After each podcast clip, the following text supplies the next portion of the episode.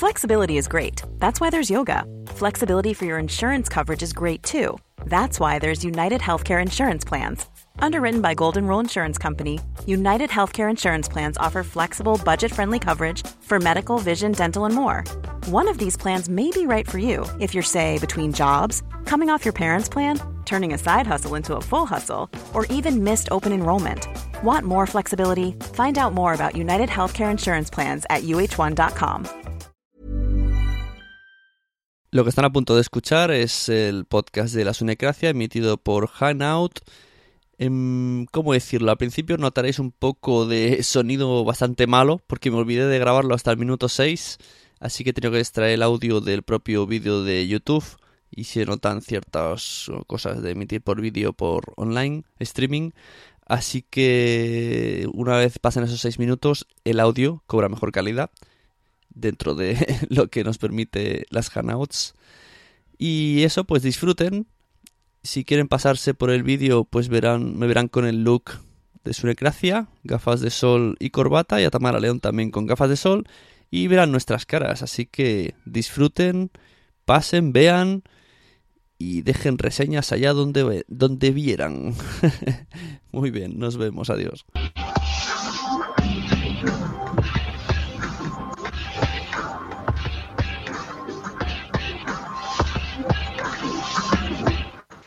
Buenas, bienvenidos. Están escuchando la Sunecracia. Estamos emitiendo hoy por Hangout y por Spreaker en directo. Vamos a dejar un poco de tiempo que vaya entrando la gente. Eso es lo que pasa, cosas del directo que se dicen.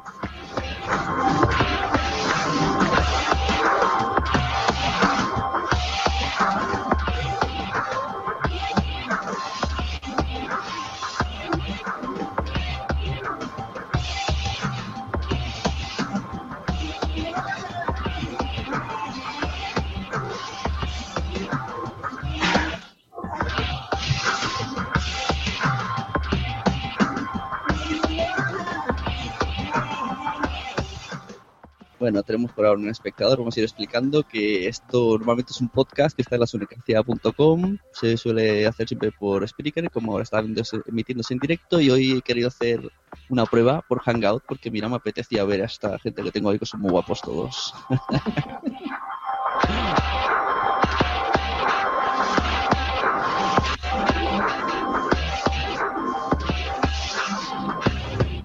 bueno, vamos allá con una pequeña presentación. Eh, México, por si no lo sabéis, es el país más extenso del mundo, o uno de los mejores, tampoco quiero aquí cagarla con lo yo en tortazos. Tiene 118 millones de personas. ¿Y cuántas son podcasters? Yo, si pienso en México, pues pienso en, me viene a la mente Olayo Rubio, Pin Podcast, Byte Podcast o Dixo. Aunque también me viene a la mente Fruitcast, Chaneque Podcast, ay Chaneque, que bien me lo pasaba. Dial Podcast, eh, el podcast de Belbor, George Gill Life o Tamara León, inconfundible. Y por si no lo sabéis, en México el podcasting nació en 1999 de la mano del programa El caso del que el mundo se desintegre, este que estaba con siglas FDEQRD. Lo que pasa es que hay una cosa muy curiosa, porque Adam Curry, que fue, mm, como comúnmente conocemos todos, que fue el creador del podcasting, esto fue en 2004, si no me equivoco. Entonces, del 2009 que pasó esto, eh, subían cosas a este programa sin saber lo que, era un podcast. Ellos lo subían. Así que podríamos decir que eran unos pioneros en podcast de habla hispana. Hasta donde me llega la información, que esto ya sabemos que luego siempre hay alguien que dice, no, no, no, no, no. Así que hoy nace este Hangout en base de otro Hangout que hay por ahí del, en el canal de Belbor, que estaba hablando con el chico de Pin Podcast, de Byte Podcast también, y hablaron un pequeño cosa de debate de podcasting. Luego yo hice un Sunecracia en Spreaker así divagando y al final, casualmente, tenía mucha audiencia de México, empezamos ahí a hablar, ellos por el chat, yo hablando y dije, pues mira, vamos a hacer un directo. Y como todo esto nació por un Hangout y me apetecía hace tiempo, pues vamos a hacer un Hangout. Así que ya no me enrollo más y os presento a quien tenemos aquí. Como siempre, las damas primero y si son así de guapas, mucho mejor. Señorita Tamara León, ¿cómo estamos? Muy bien, muchas gracias y gracias por tanta flor, así como no va a estar uno aquí. Veo que vienes uniformada. Hombre, había que, ¿no? tenemos también, como hemos dicho las damas primero, tenemos a mi colega del otro lado del charco, Josh Green. Hola, ¿cómo estás? Buenas Ya te iba a decir bienvenido, Sune. Muchas gracias por invitarme. Pum, sí, pum. ¡Pum, sí, pum! Eh, bueno, ¿dónde podemos escuchar a Josh Green? Josh Green Live y dónde más? A ver si te atreves a decirlo. Just Green Live, mediomes.com. Eh, you're talking to me. Fruitcast.com. En mi casa, cantando en el baño. Eh, ¿Qué otro? En bloqueados, podcast. Y por ahí, nada más. Josh Green y yo Si tenemos un, más tenemos un podcast privado por Telegram en el cual yo le explico cosas y él me cuenta cosas. y Ya está. Está guay. Exacto, también.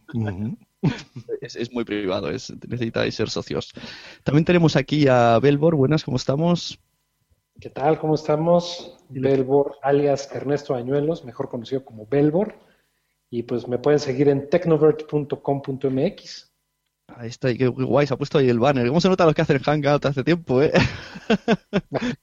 Nombrecito y todo. Muy bien, muy bien. Y por último tenemos a Eduardo de Dial Podcast, que también está aquí. Nos vamos a, a platicar todos juntos. ¿Cómo estamos? Muy bien, muy bien, muchas gracias. Estoy muy emocionado de estar en esta especie de, de Dream Team de, de los podcasts. Y bueno, ante mm, ese currículum tan extenso que, que han dicho compañeros, bueno, pues no me queda más que decir que bueno, yo soy Ed Gama y me encuentran en Dial Podcast. Nos dice por el chat de Spreaker, es un poco raro, ¿no? Está en YouTube y decir por el chat de Spreaker. Nos dice Boom Si Boom que Belbor y Ed Gama le faltan las lentes. Así que dejamos el detalle. Bueno, yo para empezar, para ir, ir empezando sa- sacando algún tipo de tema, me gustaría que, que Dial Podcast, bueno, ¿cómo, ¿cómo te llamamos exactamente para que te identifiquen más rápido por tu- Gama, Ed Gama. Pues que Ed Gama te, que me explique cómo él estuvo en las jornadas de podcasting de México, porque sí, amigos, hubo unas, si no me equivoco, en 2007, y que nos explique un poco cómo fue, y a partir de ahí ya que vayan surgiendo temas. También estaba señorita Tamara, que me enteré yo hace poco. Sí, señor. Sí, efectivamente, y bueno, ella y yo tenemos pruebas de que, de que así fue. No, tú tienes las pruebas, yo no las tengo. Bueno, ya porque me las a- pero muy si no, no.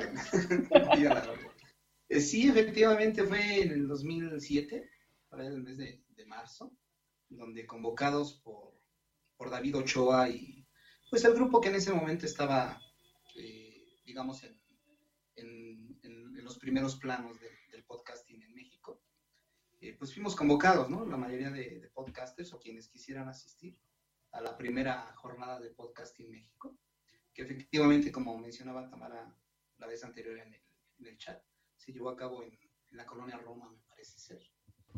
Y bueno, pues acudimos, no sé, una veintena de, de podcasters, donde, bueno, pues eh, lo presentamos ante, ante el auditorio, eh, se llevó a cabo algunas mesas de, pues no tanto de discusión, sino más que nada unas conferencias por parte de, de los que en aquel entonces estaban delante del podcasting comercial, que podría ser, este, si no mal recuerdo, representantes de Interplanet, ¿sí? que nos hablaron, bueno, de cómo se, eh, de la buena opción que había para poder eh, monetizar y comercializar los podcasts, eh, que aseguraron que de esto sí se podía vivir. Y creo que ese tipo de, de aseveraciones fue lo que, lo que vino a impulsar en un momento determinado en México, estoy hablando de manera muy regional, que pues surgieran y surgieran podcasts. Al momento eh, yo creo que eh, en aquel entonces estamos como a un 10% de los, de los podcasts que actualmente existen. Y bueno, fue una iniciativa que pues no, por, algún, por alguna extraña razón ya no, ya no siguió adelante. Fue la única jornada que se llevó a cabo. De ahí pues empezaron a pagarse y fue un fenómeno que se dio no solamente en México, sino en España también los, pues, digamos, los pioneros empezaron a abandonar un poco su, su ritmo, a disminuir un poco su ritmo.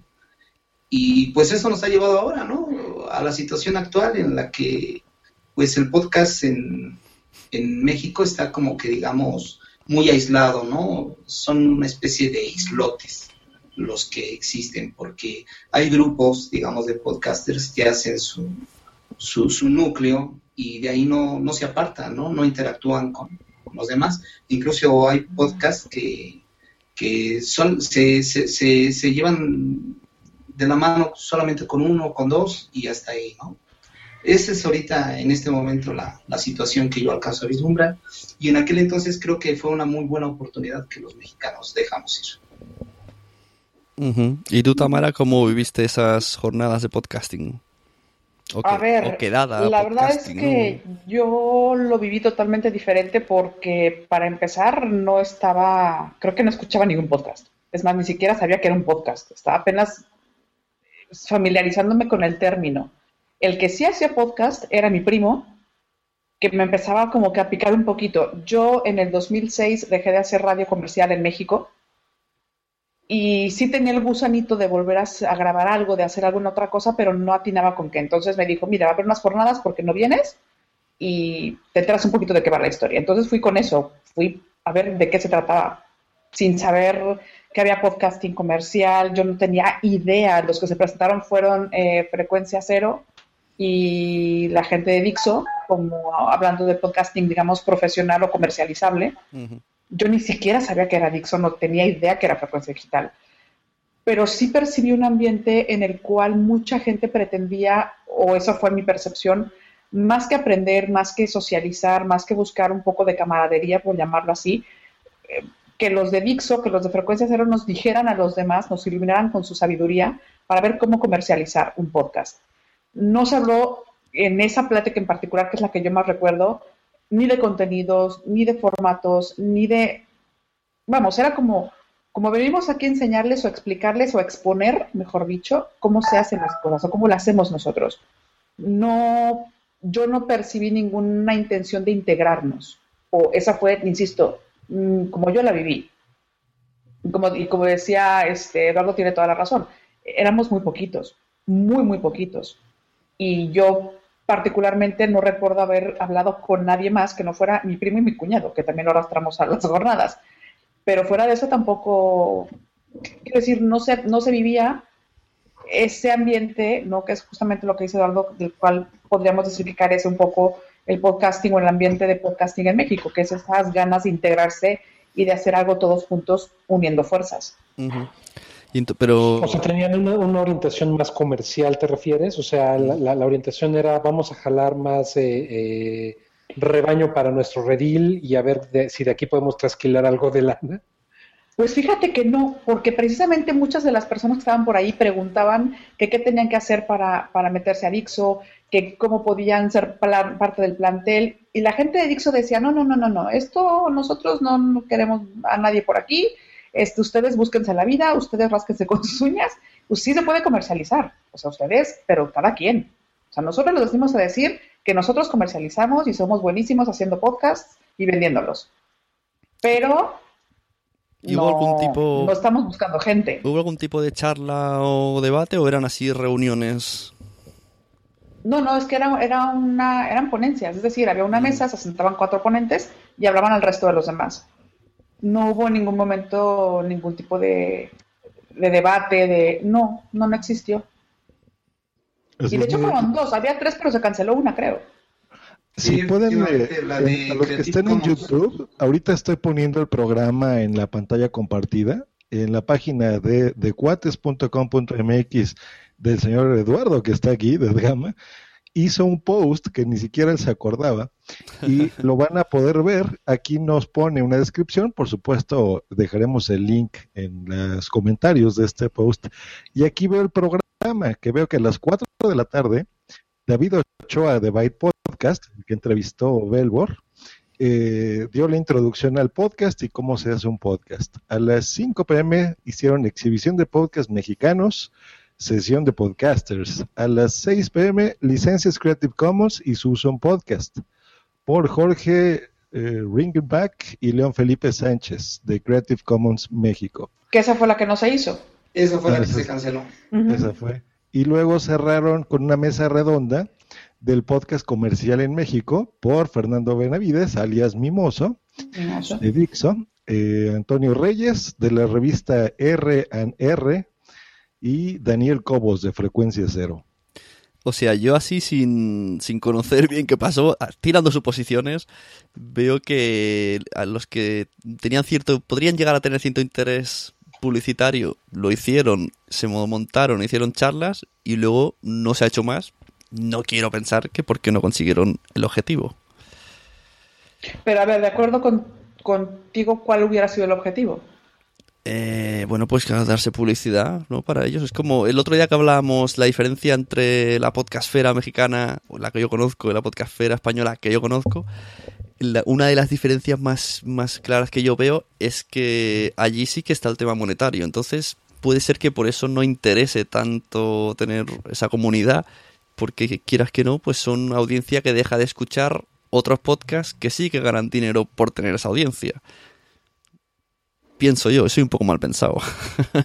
no, yo, yo, estoy de acuerdo con Sune, creo que al final de cuentas ese tema es, es un tema medular en cuanto a cómo ha, avanzado el podcast aquí en México.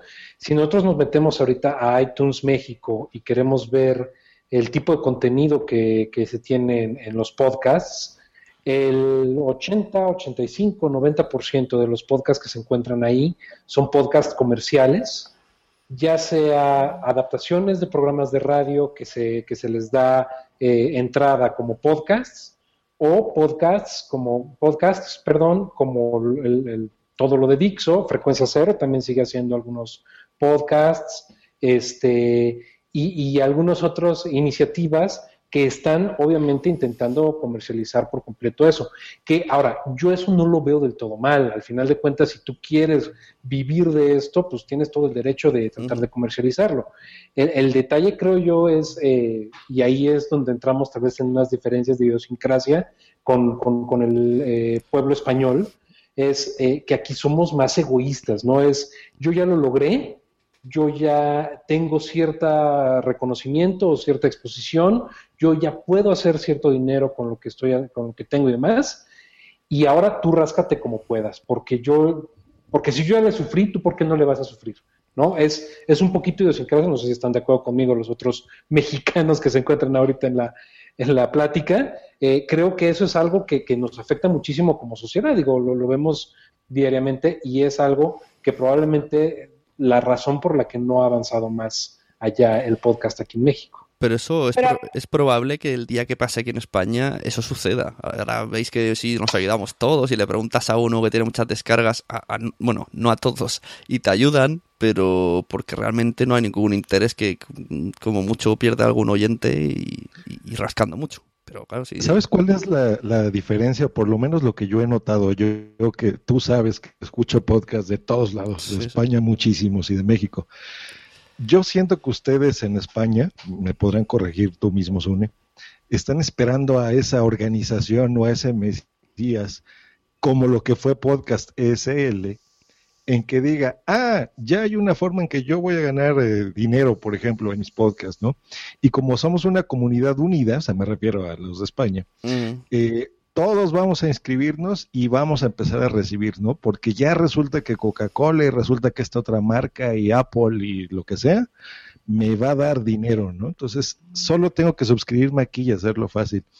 Y aquí, como platicaba Ernesto y, Tamara, eh, eso de rascarse con sus propias uñas es una expresión que quiere decir, como a mí me costó mucho hacerlo y me costó ver cómo voy a hacer el feed y pagar mi hospedaje y esto y lo otro, eh, y yo ya fui a una agencia de medios, por ejemplo, a, promocionar mi producto, ¿por qué yo te voy a dar esa información? ¿no? Yo creo que eso es a lo que se refieren. Sí, sí, sí, lo, eh, entiendo, pero digo que esto pasará lo mismo aquí, que vosotros decís que es, cultural, yo digo que no, que simplemente es por el hecho de que se está ganando dinero. Es la única diferencia. Cuando pasa aquí, pasará lo mismo. De hecho, el que conozco directamente que gana dinero ya es así. No suelta prenda porque no le interesa. Como mucho, al revés, intenta meter baza para ver si se lleva algún oyente que le haga algún tipo de ganancia monetaria. A ver, yo voy a meter un poco aquí mi cuchara para irme un pasito hacia atrás. Antes de hablar de comercialización, que efectivamente se pueden manejar muchísimos intereses, yo me iría desde el punto de vista amateur. O sea, muchísima gente está haciendo podcasting en todo el mundo México, España, vamos, en todos lados, por hobby, por gusto. Empezamos escuchándolos o empezaron escuchándolos y luego al final te vas haciendo el micrófono y de una consolita y programas y no sé qué, y al final acabas haciendo tu podcast. Creo que podríamos empezar por ahí. ¿Qué pasa con el podcasting amateur en México? Ujú. Es más que que, yo- con el profesional o el comercial. Sí, pero yo creo que, que todo influye un poco. Estáis, co- yo veo que estáis como un poco, habéis dicho, ¿no? Cada uno va a su rollo. Yo creo que parece que hay como una especie de miedo, ¿no? De, no, es que yo no soy como de Dixo. como diciendo, yo no tengo el nivel de Dixo, pues ¿para qué voy a intentar hacer nada? Y yo creo que ahí tiene razón Tamara, que debe de haber muchísimos del, de tipo Josh Green Life, hay que haya un montonazo que están a su rollo y que una vez que os unáis, pues yo qué sé, que tiemble quien tenga que temblar. La cuestión no es que haya o que deje de haber, sino que no, parece que no hay intentos de unirse o de tocar la puerta a Josh Green Live a decir, oye, tú y yo hacemos más o menos lo mismo. Ya no te digo, vamos a tomarnos un café. Bueno, supongo Es que también es- simplemente tener cierta interacción por Twitter, También por debe ejemplo. de ser por cercanía, ¿no? Porque no creo que alguien directamente por Twitter te diga, venga, vamos a montar algo. Yo creo que aquí... No, hombre, no. Pero, pero ¿cómo ha surgido aquí el ambiente en España con la podcastfera? No, es yo- decir, pero yo me todo ha sido un intercambio de poco a poco y creciendo, creciendo, Sí, creciendo, creciendo. Al final es una comunidad grande. Pero a base de verse cara a cara. Por mucho que sea... No necesariamente, es que, no sí. necesariamente. Pues yo creo que sí. Que uno conoce a otro, queda, o el otro conoce a otro, queda. Cuando son 10 dicen, ¿podríamos hacer una quedada? Quedan, mm, se van a Murcia, son 50, la gente se une y, y así un poco. Pero a ver, pero por ejemplo, yo a ti nunca te he visto la cara, con todo respeto. El que no quieres. O sea, no, hombre, no. Te quiero decir que, que ha sido, hay mu- se crea mucha comunidad a través de redes sociales. En México no, no siento que exista eso. Siento que, bueno, yo tengo mi podcast y no hay como una barrera invisible que no te permite ni que nadie entre a preguntarte y a socializar contigo, ni que nadie salga tampoco. No sé si me explico o si están de acuerdo. Eso sí, pero ¿estás de acuerdo que también lo podemos cambiar, no? Ah, no, claro, por Ay, supuesto.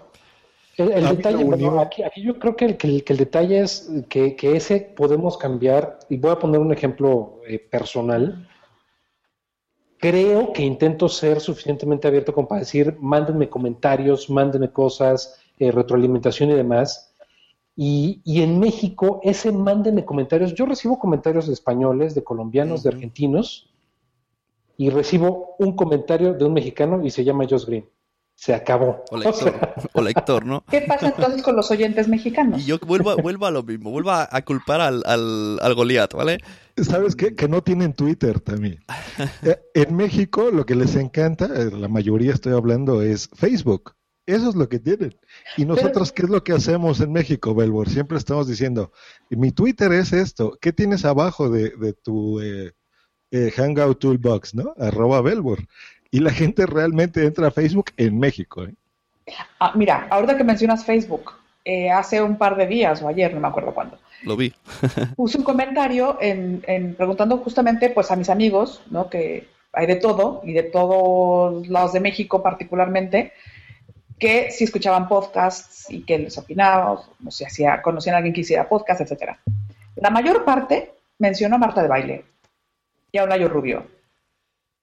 Olayo Rubio entiendo porque es una persona que siempre ha tenido cierto público, no un poco más alternativo, bastante vanguardista, etcétera, etcétera. Olayo me queda muy claro. Pero Marta de Baile, a ver, es, es una figura de radio, es una figura mediática.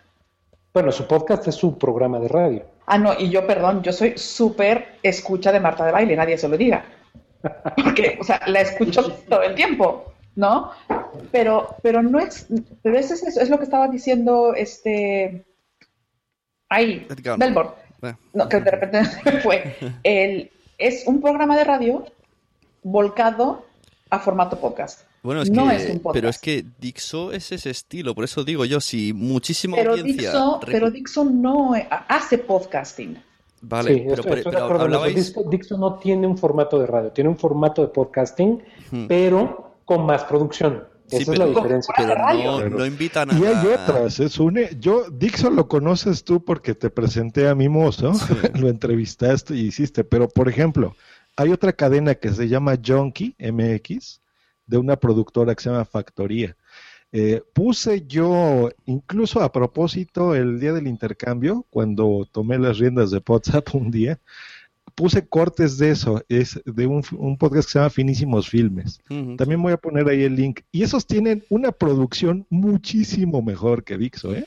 Pero lo que me vengo a referir es, es ese que, que, no se hacen público al no se hacen a menos cercanos al, oyente. No no yo no veo que en Dixo digan envíame tus comentarios tal no. Ellos hacen muy formato de lo que aquí es radio de voy viene un invitado traigo a yo que sé de Greenpeace me va a explicar no sé qué eh, la música adiós yo no sé hasta qué punto es este no lo han hecho o se cansaron de hacerlo que no estoy no estoy defendiéndolos pero ah, mi, mi ejemplo más cercano sería Byte que durante muchísimo tiempo todos los episodios decía, mándenme sus audio comentarios, mándenme no sé qué, yo los leo, yo los digo, yo los hago, yo no sé qué.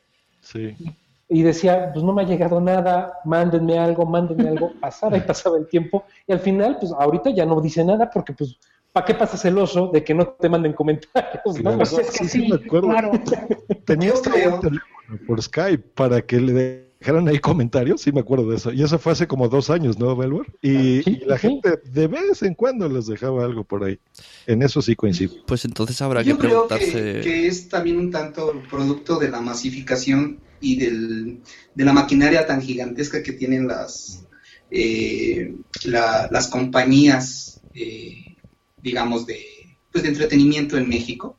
Porque efectivamente están llegando al mundo del podcasting con toda la maquinaria que traen detrás esto les permite tener una penetración demasiado intensa como para que en otros países se ha identificado primero Marta de baile que, por ejemplo, no sé, un, un Josh Green o un Belbo.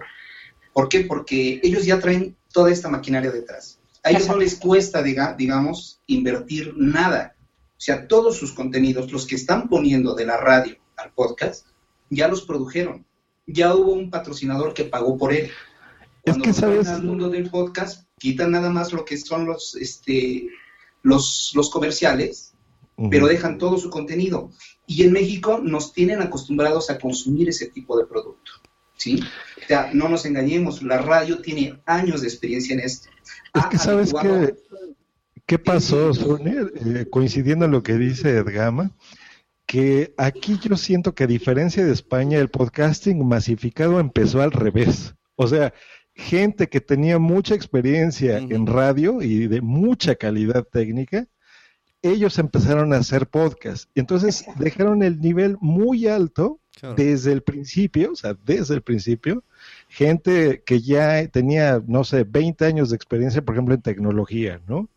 Eh, gente de radio, como la, que mencioné ahorita Tamara, Marta de Baile.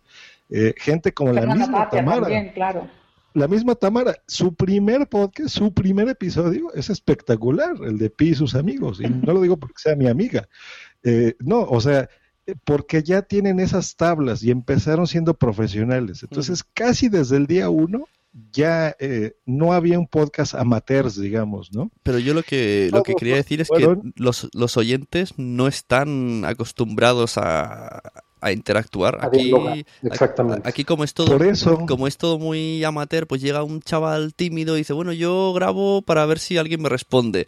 Y alguien dice, bueno, vamos a responderle. Y al final, y también lo que, lo que siempre se acusa de que aquí en España los podcasts nos respondíamos entre nosotros, bueno, pues también sirvió de algo. La, gente dice, oh, la endogamia habla mal de la endogamia. Yo creo que gracias a la endogamia estamos donde estamos y se están haciendo muchas cosas. Luego ya se ha diluido un poco, ya no hay esa endogamia tan exagerada, se ha quedado simplemente en un montón de gente que nos conocemos en persona y sabemos cómo somos y sabemos con quién... Era un tanto un poco lo que... Perdón. Era un tanto un poco lo que, lo que comentaba sobre la masificación. La gente está acostumbrada a ese tipo de interacción. O sea, en la radio comercial, en la televisión comercial, no hay interacción de dos vías. Claro. ¿Sí? Sino que nos tienen acostumbrados nada más a consumir. Por lo tanto, no hay comunicación con los locutores, con los productores, etcétera. El pueblo ya no está acostumbrado a eso. De repente llegamos con una propuesta diferente, los invitamos a participar y ellos ya están acostumbrados a no interactuar. Es por eso que, como dice Belbor, tenemos más participación de gente de otros países, en este caso, bueno, de España, que es el principal, también de, de Colombia, etcétera, que más que inclusive de, nuestra propia casa, ¿no? que es México. Entonces esto es lo que ha llevado incluso a, aislarse un poco. ¿Por qué? Porque al pueblo mexicano, al, auditorio mexicano, les llega primero los contenidos comerciales, o bueno, producidos originalmente en una plataforma comercial, y hasta después, si podemos, nos podemos colar nosotros con algún contenido. Yo, ahorita, reafirmando lo que estaban comentando hace rato de que posiblemente el brinco en México de, de el primer inicio, digamos, del podcast, llegó de manera profesional porque los mismos medios de comunicación fueron los que lo empezaron a promover. La primera vez en mi vida, es que aparte me acuerdo perfecto en dónde estaba y casi casi que traía puesto. La primera vez en mi vida que yo escuché la palabra podcast fue de la boca del director de programación de Grupo Asir y dijo, a ver muchachos, eso está pegando mucho en Estados Unidos y tenemos que empezar a trabajar en ello. Se llama podcast y todos con cara de, ¿what? Y nos explicó que era un podcast. Y su, su, su explicación fue, es un archivo de audio que podemos extraer de nuestros contenidos y subirlo a Internet. Esa fue su explicación. Entonces, claro, yo durante mucho tiempo dije, pues eso es un podcast. Y muchísima gente, y hablo de medios de comunicación, específicamente radio, de los grupos más importantes en México, en todo el país, van a hacer hincapié en que puedes escuchar sus podcasts en, en, su página web, en donde sea. Es decir, sus contenidos a través de Internet, en formato podcast, les están, les están dando difusión ellos mismos. Entonces, no puedes competir con eso porque, como estaba diciendo Eduardo, ellos tienen una maquinaria inmensa impresionante. Tienen los medios, tienen el micrófono abierto de manera masiva y nacional. Tú sabes, con que haces un podcast y escucha a alguna persona por error un ruidito y lo compara con uno de Marta de Baile, con uno de Layo Rubio, con uno de Fernanda Tapia, pues es que no vuelven a descargarte. Mira, como en Spreaker tengo poco tiempo, quedan 15 minutos antes de que se vaya el chat. Voy a leer mensajes que, que nos han dibujando, que la gente está escribiendo mucho. Tenemos a Otto que dice, Tamara ha dado en el clavo el hobby, del hobby a lo profesional. Uno nos quedaremos en el hobby y deseo de compartir y otro nos conseguir una identidad y, y cierran eso. Eh, al menos que se definan la vía de lograrlo. Hay podcasts que se crean porque jolín, que el chat este es un poco incómodo. Hay podcasts que se crean porque se crean a su negocio. El tema es ganar dinero del podcast. Cuñas publicitarias es alguna alternativa visible y lógica. Bueno, luego el resto. Hombre, las cuñas yo creo que están ahí, pero vuelves a lo mismo. Estamos hablando ya de un siguiente paso. O sea, sí se puede comercializar un podcast, desde luego que se puede. puedes vivir de ello, por supuesto que puedes vivir de ello. Os pregunto, pero os pregunto aquí que estáis vosotros y también a todos los oyentes podcast de, España, ¿realmente el objetivo es ganar dinero? Yo respondo por mí, para mí no. Como mucho, mm, yo qué sé, me gustaría, yo bueno, me gustaría, no me importaría que ganara algo mínimo para, incluso yo lo invertiría para hacer regalos a mis oyentes o para pagarme un hosting, vamos, nada más. No, o sea, mi objetivo no es ese. Siempre se habla de, de monetizar, de monetizar, pero para mí no es para nada el objetivo. Porque además... Yo te lo dije la vez pasada, yo estoy aquí para que me descubra un millonario. Yo que necesito un mecenas que me ayude a... ya ves, todo soy la bueno, tú, trabajas, tú trabajas con tu voz. aquí, aquí, que se dejen el dinerito, aquí nos hacemos millonarios y grabamos lo que nos digan. O sea, yo no tengo Entiendo el punto de Sune, perdón, entiendo el punto de Sune. Eh, digo, yo creo que nadie de los que estamos aquí lo primero que decimos es, me voy a volver rico este, con, lo que estoy haciendo. Claro. Pero sí en tus sueños, en tus, este, se va a escuchar medio grosero, en tus chaquetas mentales, este, pues, me gustaría, ¿por qué no? Sí me gustaría que alguien llegara y me quisiera ofrecer, este, aunque sea el teléfono de prueba para poder yo, este, eh, probar tal o cual cosa, o vaya, lo que tú quieras un departamento de lujo en Dubái es lo que merecemos. Eso es lo mínimo que merecemos. Pero yo creo que, mira, si, si lo quieren, porque podemos seguir hablando horas de esto, pero yo creo que aquí con lo que podemos quedarnos es, si lo quieren hacer y quieren tener dinero en sus programas o en nuestros programas, búsquenlo. Se puede, se puede. Punto. No esperes a que te llegue solo porque yo no creo que en ningún momento va a llegar HTC y va a decir, Ernesto, mira, toma aquí el One, ¿no? Eh, para que ahorita que hoy que vas a cambiar de Apple a Android, te lo regalo, como no, amigo. O sea, no va a llegar nunca. Eh, si nosotros buscamos los patrocinios, llegan, punto. no, no creo que sea tan difícil. Hombre, eso está claro. Tú en, el, trabajo, ¿no? tú en el trabajo. Yo creo que de manera general, pues es el sentir de todos los presentes, ¿no? O sea, eh, entramos al podcasting, pues a lo mejor por un deseo personal, una afición, una inquietud que tenemos por comunicar y de ahí se presenta la opción a lo mejor de monetizar o no. No estamos peleados con ello. Yo de los presentes nunca he escuchado que critique a alguien que está monetizando o ganando dinero, ¿no? Eso digamos que es una opción. Lo que sí definitivamente afecta que empresas con un gran capital pues vengan con una planadora y, y, se monten sobre lo que ya es la plataforma de, podcast que poco a poco se ha ido, ha ido construyendo, ¿no? De nosotros quizás dependa o sea, a lo mejor eh, marcar esa diferencia, ¿no? Y, impugnar, luchar, porque pues los escuchas se acostumbren a otro tipo de contenidos, ¿no? Porque yo manejo una teoría, quizás estoy equivocado y ustedes me, sacarán de mi error, pero no podemos estar ciertos y seguros de que lo que decimos que nos gusta realmente nos gusta. ¿Por qué? Porque llevamos pues generaciones siendo adiestrados nos han bombardeado con un tipo de contenidos que nos han obligado incluso a que nos guste, ¿no? De repente, a lo mejor si a mí no me gusta una canción, digo, para no, para no, este, no, no herir susceptibilidades, pero a lo mejor de una, de Shakira, ya Uy, no te metas con Shakira, ¿eh? no, pero suponiendo que a lo mejor no me gusta, de repente a fuerza de escucharla y de escucharla en todos los medios, me sorprendo tarareando sus melodías. Entonces, cuando uno se cuestiona, ¿realmente nos gusta lo que estamos recibiendo de la radio comercial? ¿Realmente ese es el objetivo a llegar por parte del podcaster amateur? O sea, yo creo que no. Yo creo que debemos de crear otro tipo de contenidos. A mí me sorprendería ver una, una radio que haga lo que hace Sune o lo que hago yo, recomendando a la competencia, ¿no? O sea, nunca lo vamos a ver.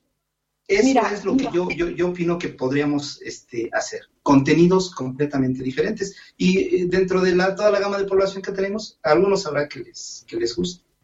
Yo tengo un par de comentarios con, con respecto a lo que estás diciendo. Eh, igual me paso de hablar, pero no me importa. Y total, ya ni trabajo en red comercial.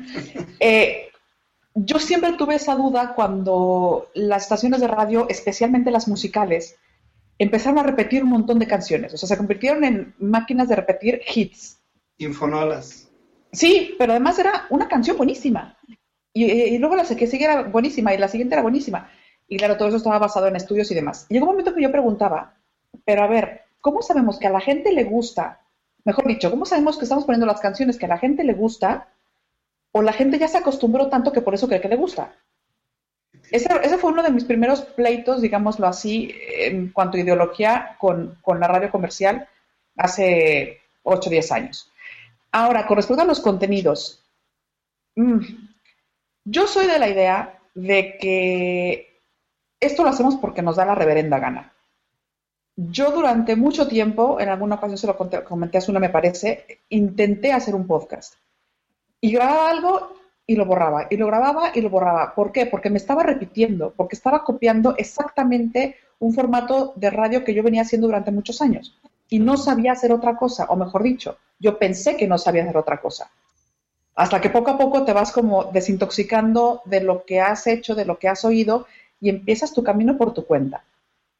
Eh, y creo que al final de la historia cada quien hace el podcast que quiere y ese es el gusto, ese es el gancho principal, o al menos lo es desde mi punto de vista. Si tú haces algo que te gusta, alguien se va a identificar con ello. O sea, puedes hablar de plumas rojas. Da igual. Tú vas a juzgar, seguramente jurarás que eres la única persona en el planeta que le gusta apasionarse por las plumas rojas. Pero igual hay alguien en Colombia o en Ecuador o en Bolivia o en Australia o en Singapur que cae con tu podcast y dice, oye, pues a mí también me encanta el asunto de las plumas rojas. Y al final todo esto nace de la pasión, porque es que si no estamos aquí por gusto, pues, ¿para qué estamos, no? A ver, aquí, aquí yo, yo meto, meto algo a debate, porque sí es un tema muy interesante la cuestión de, los contenidos.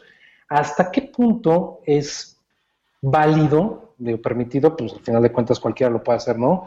Pero ¿hasta qué punto es válido que cualquier estupidez que salga de tu boca publiques?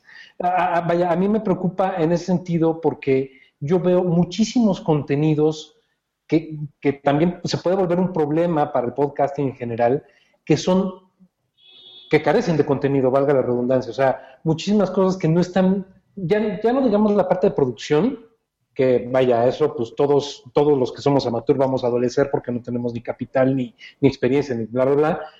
Pero dejando de lado la parte de producción, la parte de contenido acaba siendo tan pobre en muchas ocasiones que es lo que llega a asustar a mucha gente cuando, vaya, yo me acerco a, alguien y me pregunta, oye, ¿qué es el podcast? No, es padrísimo, deberías de ver.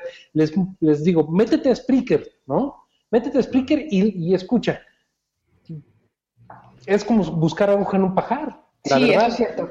Como Mira, es como buscar una aguja en un pajar, porque no sabes qué escuchar, y lo primero que escuchas es tal vez al, al chavito, que, se le ocurrió a probar. Vaya, no estoy diciendo que esté mal probar. El problema es que se meten todos los, ahora sí que todos los este, sacos en un costal o toda la harina en un costal y no se puede, no hay una forma de, hacer una división de contenidos que pudiera hacer más sólido el, ambiente. No sé si logro transmitir mi, idea. Sí. Mira, respondiendo a tu pregunta original de qué tan válido es o no hacer lo que se te antoje por, por donde sea, pusiste el ejemplo de Spreaker, yo creo que eso es totalmente válido. O sea, cualquier persona puede decir cualquier estupidez o puede hacer un programa súper profesional y bien editado en la plataforma que sea, puede ser Spreaker o no, eh, puede hacer lo que se le antoje. Y eh, el contenido, pues depende también de esa persona, porque así como hay gente totalmente estúpida que hace programas estúpidos, también hay audiencia que le encanta eso y que se le hace aburridísimo escuchar un podcast totalmente hablado perfectamente, con una dicción correcta y con terminología muy eh, formal, ¿no? Eh, y hay gente que le encanta eso, ¿no? Pero te digo, depende de, de quién, ¿no? Pero yo entiendo el punto, el punto que estaba preguntando, o supongo que a eso te referías, Ernesto. es que es mejor te digo Ernesto, me sale más del corazón. Este, que claro, si, si se intenta un poco hacer masivo, por llamarlo de alguna manera, el podcast y llevarlo a oídos vírgenes, que de pronto se topen con un speaker que está cantando una canción, washawashándola en japonés mientras se está bañando, pues igual no es la puerta de entrada para, para alguien que diga, ah, pues mira, esto es el, esto es el podcasting, ¿no? Eh, eh, eso era, digo, eh, entiendo lo, que, lo que tú dices, eh, Josh, vaya, cada quien es libre de hacer con su pelo lo que quiera, yo me lo corto. Este, el, punto es, este, ¿hasta qué punto eso está perjudicando a toda una comunidad? Ya no estoy hablando nada más de México, estoy hablando en general a toda una comunidad de podcasters que mayor o menor medida está tratando de hacer cosas con calidad, aunque sea amateur, que está tratando de hacer cosas, que se está dedicando a preparar, a buscar un tema, a estudiarlo o no, o, no vaya, a, hacer cosas interesantes y que de pronto tú estás en tercer lugar porque la mala suerte o lo que tú quieras te hizo estar en un tercer lugar y dos lugares arriba de ti hay alguien que está poniendo, como decía Tamara, este, su canción en el baño y el otro está grabando sus eructos o saber, ¿no? Entonces da mucho coraje. Eso justo lo hablé ayer con Sune, ¿no? No vamos a dar nombres, pero él sabe perfectamente bien a qué me refiero. De que hay muchos contenidos que de repente decimos, es que no puede ser que yo estoy entregando un producto de calidad con un contenido interesante, ah, incluso con una buena producción, y, y, yo tengo, no sé, 100 descargas y el otro tiene 10.000 descargas, ¿no? Pero ¿de quién estás hablando? A ver, no, no, te pido que me digas el nombre, evidentemente, pero es una persona que posiblemente tiene cierto impacto masivo. Eh, no, tiene un impacto fregativo. O sea, si tú en un podcast hablas mal, mira, si yo ahorita hablo mal de Ernesto y le digo, Ernesto y Edgama son unos tal por cual y no me gusta y son muy técnicos y debería de usar peluca, eh, y eso lo digo en mi podcast, alguien le va a decir, oye, Josh Green está hablando mal de ti, maestro. Entonces, claro. Ernesto va a ir conmigo y, más bien en su podcast va a decir, oye, tú, Josh Green, tal por cual, eres un falso y lo otro. Entonces, Así. Sí, pero eso es señorita Laura. Un momento, chicos. eso, y señorita Laura tiene una audiencia increíble. Exactamente, En pero no tiempo- está haciendo televisión de Stop, calidad. denme tiempo. Yo hago tres podcasts así y tengo cinco mil descargas y ya tengo una audiencia. Pero no te si emociones. Un momento. Hablo bien. Un momento. Queda un minuto en Spreaker, ¿vale? No vamos a seguir emitiendo en Spreaker. Quien quiera Ah. que siga en Hanout. Luego todo ya se publicará entero un audio completo en Spreaker y en mi feed normal. Eh, Otto está diciendo cosas muy interesantes y Abel el Tecniquito ha dicho, eh, oye, pues que te inviten. Yo le lanzo la invitación a Otto. Si quiere, que me envíe un DM y lo invitamos a la Hanout y continuamos tranquilamente. Que venga, que venga, que venga. Así que, bueno, pues como queda un minuto, pero podemos ir ya despidiendo a la gente de Spreaker. Nosotros continuamos aquí. Muchas gracias. Ahora vamos a decir de quién Ah, no estamos hablando. Adiós. Bye. Así que adiós a la señora de Spreaker. El chat se cerrará. Podéis continuar en Twitter con arroba Sune. Y ya está. Y Oye, no, no, seguimos. no solamente arroba Sune, arroba a todos nosotros. Arroba Sune, arroba Belbor, arroba Ya Tamara sé, León, ya sé que es la sunecracia, Arroba- pero comparte un poco de tu fama. arroba Josh Green y arroba Dial Podcast. Era por no meterme en el lío de equivocarme. Así que adiós Spreaker y continuamos en YouTube en Hanout. Entonces, eh, lo que estaba diciendo Josh, es que Josh es muy, es muy bueno, ¿vale? No dice nombres. Yo no soy tan bueno. Y me voy a ganar una colleja de Tamara. No, Sune, cuidado con lo que vayas a decir. ¿Ves? A ver, yo, yo explico, porque además no pasa nada, porque como me quiere mucho no pasa nada. Yo estaba, le- yo le he dicho a, a Josh Green, por ejemplo, estaba Anita Poppy el otro día, habló de podcasting, hizo un capítulo solamente hablando de podcasting, pero a mi entender no lo hizo demasiado bien. Estuvo bien, a mí me entretiene, me gusta cómo lo hace, ya está. Pero luego vi que tenía 3.000 descargas en menos de 24 horas. Y yo dije, ¡wala! Yo hablo de podcasting y tengo 600 y a veces cuando traigo un invitado famoso, 1000. Y entonces ahí surge un poco el debate, ¿no? Entonces ahí está un poco cómo se empeza- empezamos a hablar de cómo se coge la fama, porque ya llega un momento que hay gente que haga lo que haga, tiene mucha audiencia. Y esto yo no lo llego a entender, porque tampoco es el tema con el que empezó. Anita es de Apple, de tecnología, incluso ahora un día se pone a hablar de Agapurnis y sigue teniendo 2.000 descargas. Eso yo creo que ahí ya tiene una estrella, ¿no? Es, es como, ya, ya no es podcast, ya es, es famosa. Es que ya debería de estar monetizando sus programas. Uy, tanto, si habla de cualquier cosa. y- Es verdad. Y le, y le mando un saludo de aprovecho porque le voy a tener mañana en un programa. Uy, yo creo que después de que escuche esto, no va a estar contigo. No, no, Yo ahí- lo dije. A ver, siempre te cancela. Luego se habló No, más no, gente, no pasa nada. Anita es muy buena. Hemos dicho Anita porque era la que sabemos que no se enfadará. Luego había otros nombres y otra gente.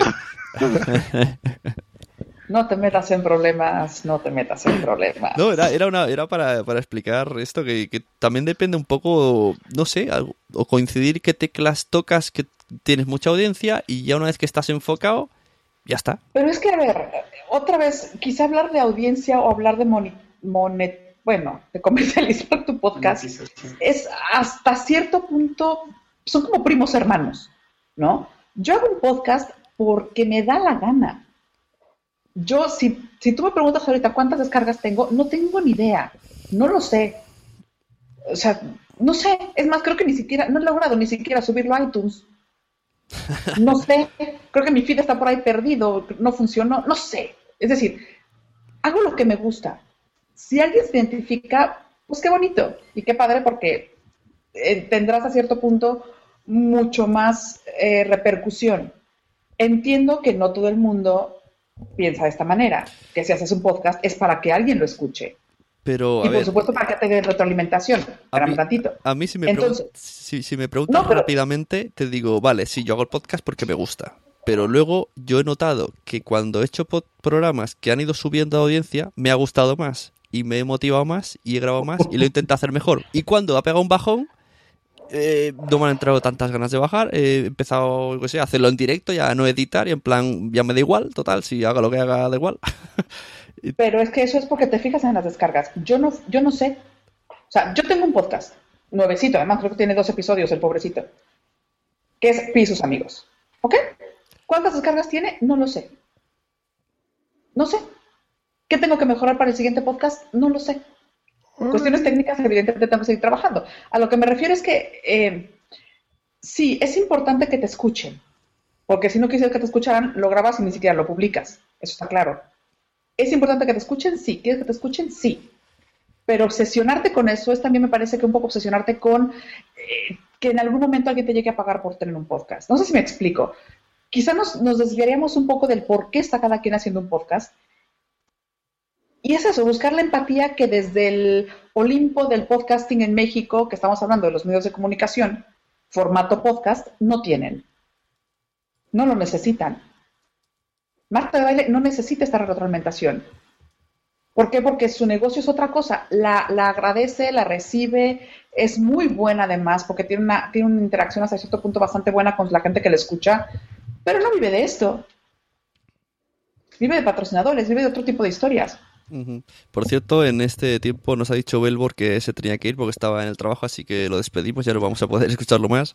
Y, Oh. y de todas maneras, animamos si hay algún oyente que quiere entrar y hablar, un oyente podcaster, llamadlo lo que queráis, pues que me envíe un privado o algo y adelante, yo lo meto aquí en la Hanout. Un abrazo muy grande, Ernesto. que ya la pongo a despedir. Chao. Así es, por ahí vi el Tecniquito, que es un ejemplo vivo de podcaster de escucha en una población en el que solo él está haciendo podcast. Eh, yo creo que sería el referente amateur totalmente. Entonces, si estás viendo esto, que creo que sí, entra, ¿no? Mándale tu Gmail a, a Sune. Ujú. Este, y pues sigamos. Antes lo que ahora que has dicho, que él, él es el único que graba, que graba en su población, también una vez que cuando empezamos a hablar de este debate en, en versión texto, Josh Green sí que dijo que uno de los problemas o, o motivos de por qué está el estado de podcasting tan diferente con el de España, que era una de las cosas porque a mí me sorprendía, que, que veo que, que tiras mucho para el lado español como si allí no, no lo tuvierais, y uno de los motivos era eso que decía Josh, que, que es una extensión muy grande, entonces mm, es difícil reunirse, es difícil contactar y no sé, pereza. A ver, Sí. Bueno, escucho de los dos, ¿eh? o sea, lo que pasa es que contigo y con eh, la podcastfera, digamos, española, me llevo muy bien y tengo mucha empatía, pero realmente con podcast en México, mira, es más cuestión de, de gusto, fíjate, porque aquí ya me acostumbré en México a oír los podcasts de casas productoras de podcasts importantes que producen bien, que me gustan, que me interesan. Eh, los amateurs no me gustan tanto, fíjate, de mi país. Y yo de ustedes, los que escucho es al revés, los, los amateurs. Pero en México hay trillones. Miren, si entran a poderato.com, que siempre les pongo ese ejemplo, van a ver ahí que hay, es más, en este momento estoy entrando y veo 24.561 podcasts, Y los oyes de los todos. cuales el 90% son mexicanos. 24.561 podcasts. Yo, Eh, eh, pero me gustaría hacerte una pregunta porque a mí también me sucede. Yo, al igual que, que tú, la mayoría de podcasts que escucho son españoles, pero Ajá. no tendrá mucho que ver la cuestión de comunidad, porque entre los mexicanos, pues no existe una comunidad tan consolidada como la tienen nuestros hermanos españoles. Y cuando tú quieres interactuar con un mexicano, pues este se cierra o lo que la palabra que hemos estado utilizando, cada quien se rasca con sus uñas. En cambio, en la comunidad española hay más convivencia y más retroalimentación incluso, ¿no? Mm. No quiere decir con esto que no tengamos muy buenos ejemplos mexicanos. Sin embargo, como que no hemos logrado consolidar esa parte de hacer comunidad. Algo que, pues, con, con los esfuerzos, con los últimos esfuerzos que han estado claros y que incluso tú has sido una de las personas que, que más ha impulsado, pues probablemente con eso estemos, a lo mejor no cambiando toda la situación, pero sí aportando un granito de arena a que todo esto cambie. Pues mira, hace 24, no, hace 48 horas eh, lancé un Spreaker, y ya se está riendo también, precisamente para cambiar eso. Y no es un comercial, es porque yo creo que ya estamos, tal vez en el 2007 no estábamos preparados como para tener una asociación mexicana, ni unas jornadas bien hechas. Probablemente el 2014 sea un buen inicio para plantearlo, hacerlo bien, reunirnos de gente que tiene la experiencia y por qué no en el 2015 tener unas segundas jornadas y de una asociación mexicana de podcasting, ¿por qué no? Yo te voy a decir una cosa. Eh, eh, ya se me quedé La dejas- con, con la la idea de sin lo que palabras. dijo. ¿Eh? Que la te dejo sin palabras. Una cosa, eh, la emoción. No, es que me quedé pensando no, en lo que. Me quedé con la idea dando vueltas en la cabeza hace rato que estaba hablando Ernesto. Eh, me regreso tantito y ahorita vengo para atrás para acá. Del, un poco cómo darle difusión o cuál podría ser esa puerta de entrada al podcasting mexicano, ¿no? Sin que sea necesariamente, pues entra Spreaker y a ver qué te encuentras, o entra Evox y a ver qué sale. Un, uno de los ejemplos que yo doy cuando alguien quiere escuchar podcasting aquí en España es Radio Podcastellano. Ujú. O sea, tú te metes a Radio Podcastellano y ahí te vas a encontrar un montón de cosas.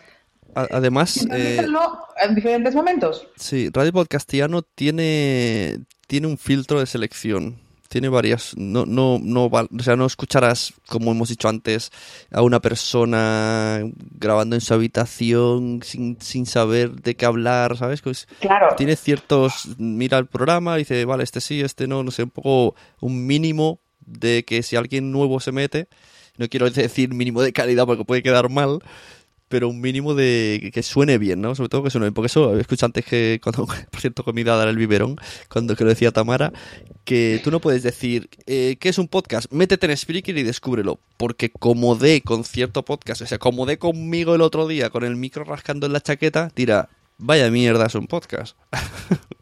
No, porque además yo creo que Radio Podcastellano puedes encontrar, y lo voy a entrecomillar, por favor, un podcast puro, sin demasiada variación, sin demasiada excepción.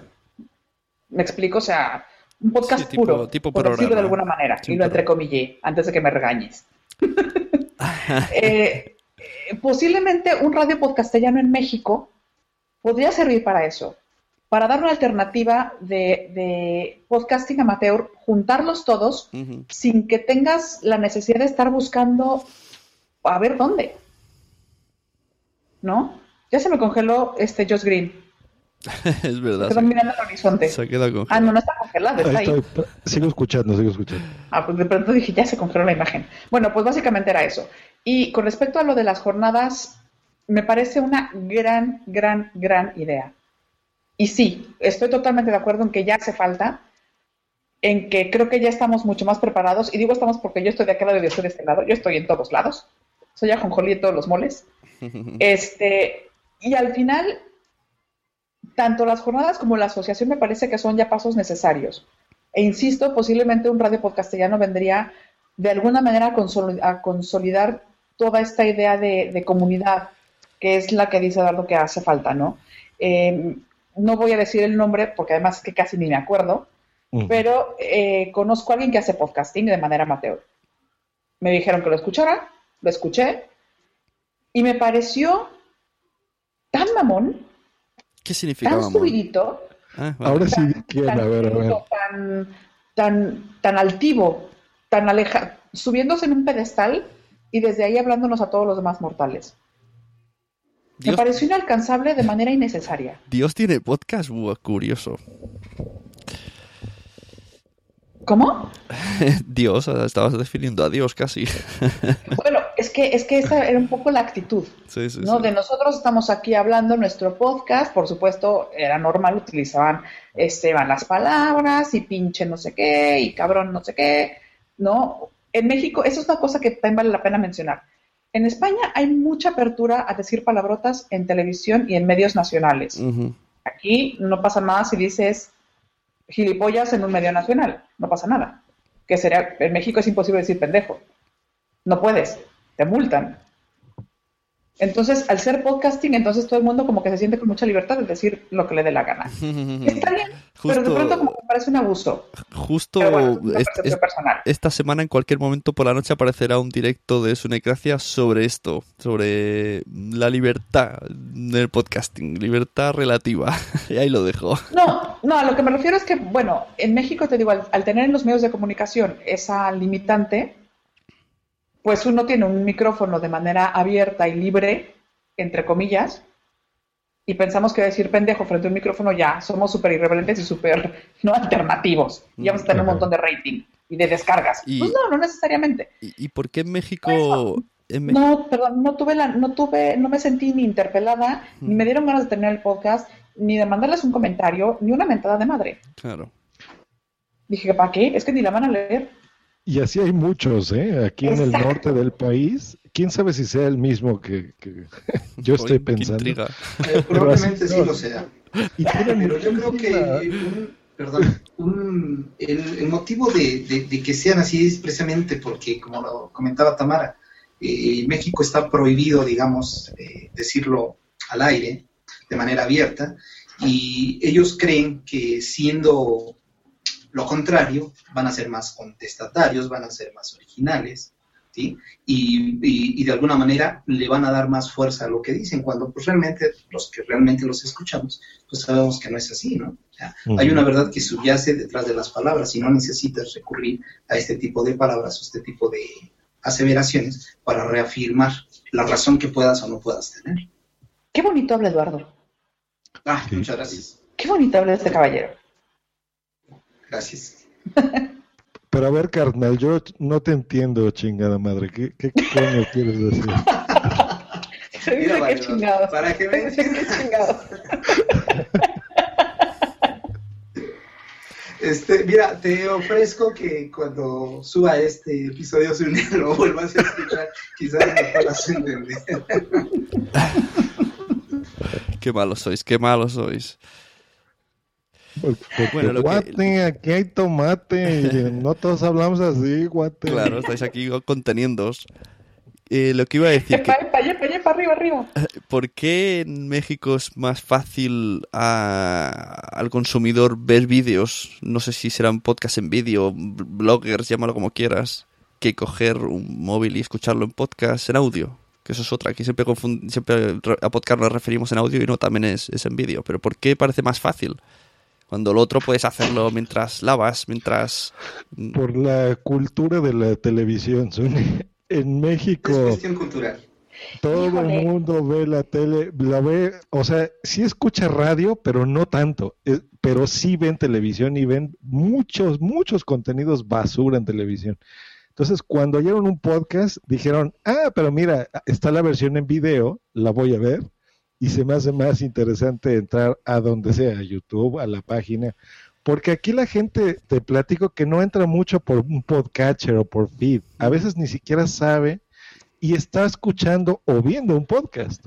Aquí hay una plataforma de Prodigy que se asoció con Microsoft, que es Prodigy MSN, donde muchas eh, personalidades, incluso televisión o prensa, hacen podcast.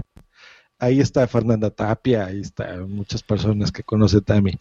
Eh, y tienen podcast y la gente entra a una página a escuchar ese podcast o a ver ese video podcast. No se suscribe por feed. Ujú. Es que justamente a eso iba yo. No, es posible que tenga que ver con un hábito de ver más televisión que de escuchar radio, aunque bueno, podría ser un tema de otro debate. Sin embargo, creo que ahí has dado en el clavo, Jos. O sea, se trata de que es mucho más fácil ver un video que Claro. el proceso de descargar un podcast. Porque ya que llegaste a descargarlo, se descarga solo y lo escuchas, eso es fácil.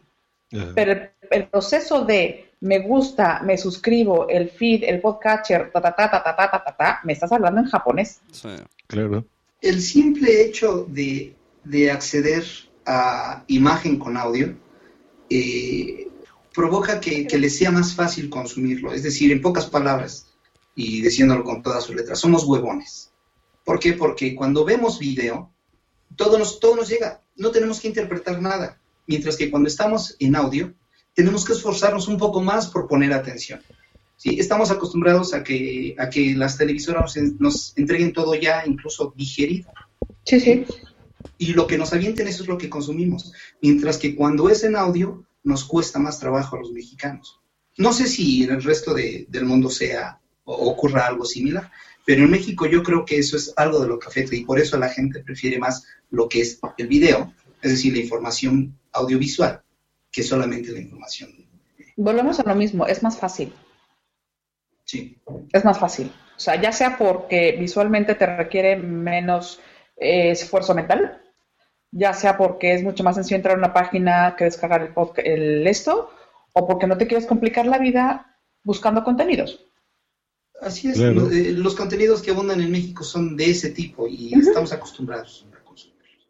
Y cuando nos presentan una, una alternativa diferente, pues híjole, qué hueva, ¿no? O sea, qué flojera. Claro. Pues mejor me regreso a ver la televisión, el canal de las estrellas, y ahí Mira, vas a entregar inclusive el Aquí hablando de cifras, Une, para que te des una idea de lo que decimos del audiovisual, Sí. aquí hay un personaje que se llama Wherever Tomorrow, Ups. que entra, mira, él publicó un video, ¿tú cuánto crees así que puede tener una reproducción de un video? Así lo más loco que se te ocurra, Zuli. No sé, 100.000. Tiene de 3 de 3 a 5 millones de reproducciones. Uno cualquiera, sí. Y bueno, no, a ver, Wherever Tomorrow empezó siendo, pues eso, una figura de YouTube. Claro, y ahorita está, creo que es en el top 10 mundial, debe estar como en el 3, 4, alguna cosa Así es, el 5 es Yo soy Germán. Eh, ah, mira, tú lo sabes. Y, y son, o sea, son eh, cantidades ridículas que tú dices, no puede ser que, que tenga esa, toda esa audiencia. Y estamos hablando de que no, no es que sea bueno, ¿eh? Yo creo que a los tres que estamos aquí, no sé, Gama, pero yo podría asegurar que a, a Tamara, como a mí, así detestamos ese tipo de, de contenidos. O sea, No es, sí, no es mi, no es mi contenido. Sí, o sea, es algo vulgar, es algo grosero, es así como un... No, es que no, no quiero decir Es, nombres, es, caca, pel- es caca pedo culo pis. Exacto. Efectivamente. Es un contenido que si no tienes nada que ver, ni siquiera lo miras, ¿no? Sí, bueno, no, ya- es Hasta que- ese grado llega, ¿no? Sí, no Mejor tiene. Pero es que tampoco nosotros somos público de Wherever Tomorrow. No, claro. Wherever va No para niños entre los 8 y los 15, 16 años. Exacto, pero aquí es eso, respondiendo a tu pregunta, el, el video, ya sea en formato podcast, en videoblogs, en, no sé, youtubers o como se llamen, eso es lo que ha tenido muchísimo más éxito. Y también porque la, la aplicación de YouTube está en todos lados, o sea, Claro. Está en tu televisión, está en tu iPad, está, si compras un Blu-ray viene, si tienes un Apple TV ahí está. Ahora, yo voy lados, a, ¿no? voy, a, voy a hacer una pregunta porque es que esa no me, nunca lo he pensado. Aquí en España, Sune, ¿tú consideras que hay tweet stars? Sí. Claro que los hay. Dime nombres, ¿quiénes podrían ser? De hecho, tienen un podcast. ¿Quiénes son? Eh, son, bueno, los hermanos podcast inicialmente son famosetes de Twitter y mm, su primer programa que hicieron mm, a nosotros, o sea, en Podzap lo analizamos como Twitter, como no, mira, viene gente que, que va a meter, gente que es muy seguida en Twitter, pero de, ahora miraremos exactamente cuántos tienen, pero muchísimos, miles, cientos de miles, y dijimos, bueno, a ver si tira el, el podcasting para arriba en base a esta gente, ¿no? Que nos ayude, y entonces lo escuchamos, en Podzap dijimos que nos aburrió soberanamente, y luego dedicaron otro programa a azotarnos vilmente y sus podcasts son de burlarse de la gente. Para mí son, o sea, teniendo la ingenio que tienen en Twitter, en los podcasts no lo tienen para nada, pero oye, ahí están. Y en su primer capítulo tuvieron 3.000 oyentes así sin decir nada. Son Porque es que- hematocrítico y... Ah, el otro no me acuerdo. Lo pregunto por lo siguiente. Eh, tweet, stars en, tweet stars en México, ¿a quiénes podríamos considerar? ¿A Chumel Torres? A sus amigos, ¿no? A este, a Sopitas. Sopitas. Bueno, pero también Sopitas viene, viene de radio. Sopitas Sí, también pero- de radio. Pero bueno, sí, es tweet A star donde hizo lana fue de, de Twitter y de, Twitter. Eso es cierto. ¿A quién más podríamos considerar un tweet star? Yo diría, por ejemplo, el, el ejemplo que tengo en la cabeza ahorita es Chumel. Y posiblemente Whatever Tomorrow también. Y yo no sé ni quién es Chumel, mira. Ah, no, pues mira, Chumel tiene que seguir a Chumel. Chumel, desde mi punto de vista, pudo haber hecho un podcast, pero decidió hacer videos. Entonces, ahí está la respuesta. Mientras los Twitstars en España hacen podcast, los Twitstar en México hacen videos. Es ¿Qué que va a tener más impacto? Un- el una video. vez, sí, una vez que están en vídeo no quieren echarse para atrás. Yo conozco el chico este de mm, que sale en Qué vida más triste, que es un videoblogger que estaba, luego sale- fue contratado en la tele y ahora hace como podcast en vídeo, cortitos, Y un día le comenté por Twitter y dijo, ¿por qué no te pasas a los podcasts? ¿Has probado alguna vez? Y me dijo, ¿para qué? Dice, eso sería bajar un escalón, me dijo. Y yo, ah, vale. Pues es que, es que es mucho más complicado hasta cierto punto. Si ya tienes montado el chiringuito, ¿no? Ya tienes montado el negocio, ¿para qué te vas a meter a hacer un podcast? Ya la gente te vio la cara, ya la gente te conoce. El video te da fama. El video hace que la gente te, hace que la gente te reconozca en la calle, que también es lo que mucha gente podría buscar. El podcast, ¿no? Sí, sí, claro. Estoy enviando una invitación a Abel, el tecniquito, que me está diciendo que quiere entrar. A ver si conseguimos que entre. Mira, ojalá. Este, bueno, volviendo un poquito a lo de la asociación y esto, y aprovechando. Venga, cuenta, a ver, ¿cuál es tu idea? ¿Cómo quieres Planteanos, tienes aquí a dos de la asociación, a ver si nos metes en problemas y no sabemos responder. Pues mira, voy a, a, a, dos cosas. La asociación es, bueno, a tres cosas. Asociación es una, jornadas, segundas jornadas de podcasting. Y a lo que me interesa de ustedes dos, una federación internacional de podcasting. ¡Auch! La Liga de la Justicia. Yo entendí, Sí, y les voy a platicar por qué. Aquí está Sune. Eh, yo con Sune he platicado desde hace mucho, desde antes de que fuera el presidente de la asociación, que actualmente lo es. los que escuchen no sepan. Este, y, y, muchos me preguntan, oye, tú que estás tan involucrado, ¿por qué no estás ahí? Bla, bla, bla. Yo hablando con Sune, dices que mira, esto se, desde un inicio se hizo para que fuese solamente nacional, solo gente de España. Pero es por porque así son las asociaciones Sí. aquí en España. Bueno, a ver, yo Sí, creo, yo no me atrevería a asegurar si son todas las estaciones así. Por lo menos las que no hay que pagar por tener son así. Supongo que si se monta Es algo legislación internacional, española. claro, a lo mejor si se hace algo internacional, pues no sé si tendríamos ya que ponernos aquí con IVAs, con rentas, y claro, no estamos para esos temas. Claro, claro, y, y eso es divertido. Yo lo entendí perfectamente bien y ya desde hace muchos meses me ha quedado a mí muy claro esa postura. Eh, entonces dije, bueno, eh, yo la intención era que ustedes tomaran la batuta porque tienen ya la experiencia, tienen los años, tienen las jornadas. Yo Y a acabo pesar de de que llegar. están- A mí no me veas. de que están aprendiendo al paso, por supuesto, pero digo, las bases ya las tienen, ¿no? Eh, si convocan a un directo, pues la gente va a donar dinero, pero bueno, en fin. La idea es una asociación que fuese, eh, primero se me había ocurrido latinoamericana, pero veo que es un error, eh, porque sería mejor que hubiese una asociación en cada país, cada quien que la haga si quiere, ¿no? Y si puede una asociación en Colombia, una en México, otra en Centroamérica, en Guatemala, en El Salvador, pero que haya un órgano rector de asociaciones, eh, que eso se conoce como una federación. Ahí ya no es Y yo te pregunto- Green. Mira, bueno, primero, primero saludar, bonita muchachita. primero saludar a, Hola. a ver el tecniquito que está aquí, buenas. Hola, Abel. Abel, ¿qué tal? El micrófono, Hola, ¿puede ser Abel. que tengas el micrófono muteado? ¿Es posible? Y además lo veo congelado. Sí, Ahorita bueno. que lo Abel, que por muy bien. Bueno, pues hasta que Abel se descongele, eh, te pregunto yo, ¿y cuál es el objetivo de tener una federación de podcasting?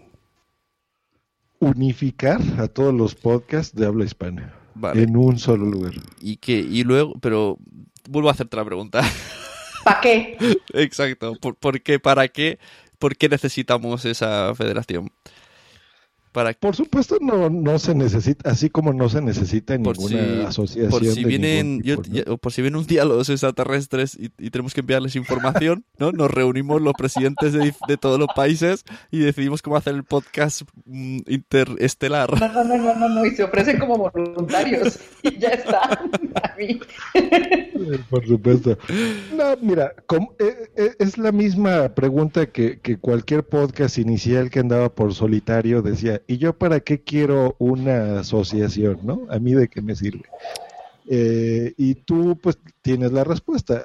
Podemos hacer jornadas, podemos eh, unificar, crear una radio online como Radio Podcastellano, bla, bla, bla, ¿no? O sea, mil cosas que tú tienes, beneficios a los podcasters que sean socios, descuentos en speakers, o sea, tú lo sabes.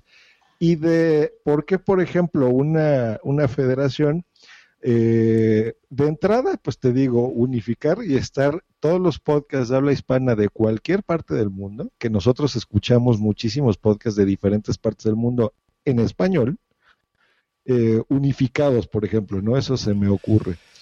No, no, yo no lo, yo no pienso como ustedes, me tengo que informar, porque a mí sí no me gustaría que, que los socios tuvieran que pagar cuotas ni cosas por el estilo y menos en una región del mundo en el que el dinero no sobra y no tenemos mucho dinero. Simplemente por eh, todo lo que estuvimos hablando al principio, ¿no? De que decimos, cada quien se rasca con sus uñas, todo el mundo está separado, eh, ¿por qué no hay jornadas? Y, y, cuando nos enteramos que hay alguna reunión como las jornadas de podcasting de, de las JPod 14 Bar, eh, tuviste, ¿no? Mucho apoyo de México, dinero de México que se daba a ustedes. ¿Qué pasó? No, eso, eso que sí, que, sí que me sorprendió que hubo mucha gente de México que donaba. Y por cierto, eh, que no, no, les interesa comunidad y yo creo que sería el momento. Que se haga o no, yo dependería muchísimo, por supuesto, de, de todo el mundo. Eh, y no porque sea una asociación de Josh Green, o sea, simplemente porque sea la Asociación Mexicana, eh, que exista, si se puede hacer, me encantaría, yo creo que sería una, una cosa muy bonita, ¿no? Y la federación, pues simplemente para unirnos de entrada, por ejemplo, México y España, que serían las que yo conozco, y si en algunas otras partes del mundo existe alguna asociación similar, eh, pues que, nos hermanemos entre todos, ¿no? Yo creo que sería algo interesante. Yo te quería responder a eso de que has, dejado ahí de una asociación de pago, ¿no? Primero decir que... Yo también iba a contestar. que no es obligatorio que una asociación sea de pago. Luego, estas asociaciones de pago, primero porque se creó así, mm, yo tengo muchos mm, pensamientos personales que me gustaría... Resérvatelos. Sí, Resérvatelos. Eh, se ha intentado rebajar cuotas, los socios han dicho que no están de acuerdo ¿Y, una, ¿Y por qué se, se paga en esta asociación en especial? Primero porque gracias a eso se están haciendo muchas cosas y también porque quieras que no, que sabes que el que está pagando tiene interés real de estar ahí y no está apuntado porque sí. De hecho, hay una lista de simpatizantes que a la que le hemos enviado el podcast en un, en un formato así elegante al email es antes escurito porque dice que pesados, o sea, imagínate si fueran socios. Entonces también nos está como un poco para saber quién es realmente socio y ellos han decidido también no bajar cuota.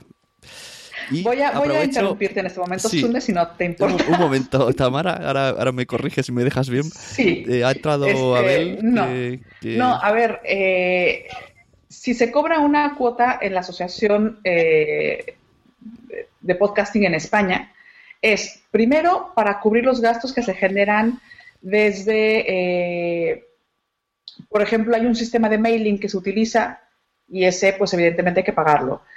Hay, vamos, hay gastos que se van generando poco a poco y esos pues evidentemente tienen que salir de algún sitio y por eso se cobran las cuotas. Eh, también parte de ese dinero va en apoyo a las jornadas de podcasting.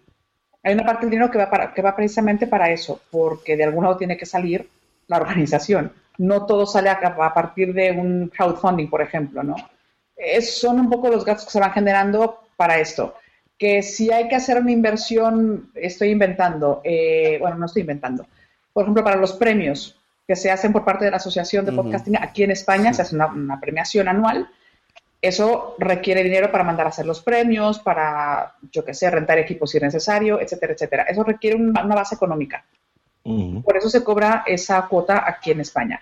En México, yo soy de la opinión, y coincido totalmente porque estoy sé cómo es la situación económica en México y las diferencias abismales que hay en ingresos, pero sí creo que debe ser de pago, insisto, por esto, simplemente por, por tener derecho a voz y voto, para empezar, y en segundo lugar porque, porque es una asociación es de todos aquellos que están en ella. Aunque sea mínimo, ¿no? Pero que sí haya. Que te, que cubra los gastos mínimos, porque vas a tenerlos. Sí, sí. Sí, bueno, eso, ya lo hablaré con ustedes, por supuesto, para no aburrir a la audiencia de la Sunecracia. Sí, exacto. porque sí me interesaría, obviamente, tener esos datos, ¿no? De por qué hacer esto, por qué no, mira, guíate por aquí, guíate por allá. Este, mm, pero bien, aquí yo solamente eh, te digo, lanzar eso, que sepan, yo desde que publiqué ese episodio, muchas personas estuvieron interesadas, estuvieron dando retweets de México y de España, por supuesto. Es, es Eh, muy peligroso estamos- lanzar episodios así, Jos. Si tú ya lo dices por experiencia. Oye, voy a interrumpirlos un segundito porque me acaba de llegar ahorita la idea de algo también que dijo Joss, pero de la federación. Independientemente sea un organismo oficial o no, que tenga que ver con acuerdos internacionales o legislaciones de diferentes países o yo qué sé, mm, entiendo que puede haber una hermandad o llamémosle efectivamente una federación y la entrecomillo porque, o llamémosle, yo qué sé, la hermandad del podcasting de habla hispana, eh, inventemos cualquier nombre, para que sea realmente un organismo en el que si está pasando algo en México, tenga repercusión, por lo menos se hable de ello en España, Colombia. Argentina, eh, Venezuela, bueno, Venezuela está complicada la cosa, pero también Venezuela, ¿cómo no? Ecuador, Costa Rica, El Salvador, Guatemala, etcétera, etcétera. Incluso la comunidad hispana en Estados Unidos, que es muy grande. Vale, ahora, ¿No? ahora, ahora te pillo, ahora entiendo ya el sentido de una Creo que es un poco eso. Más que poner regulación, porque es que es imposible regular o es imposible conseguir un descuento, por llamarlo de esa no, manera, no, Sí. en supuesto Colombia y en Argentina y en España. Hombre, ¿Me eso, eso que dice, eso que dice Tamara es verdad, porque además si uno conoce noticias de que lo que está sucediendo en el podcasting de Argentina, a lo mejor eh, en base de eh, lo que consiguen unos, otros eh, lo adaptan a su manera y, y juntos se va aprendiendo uno de otros, pero si des- desconocemos al resto no podemos aprender del resto. El ejemplo es tan sencillo como lo que está pasando en este momento en este audio. se retroalimenta, claro, imagínense que esto Exacto. fuera un podcast de la federación, digamos, ¿no?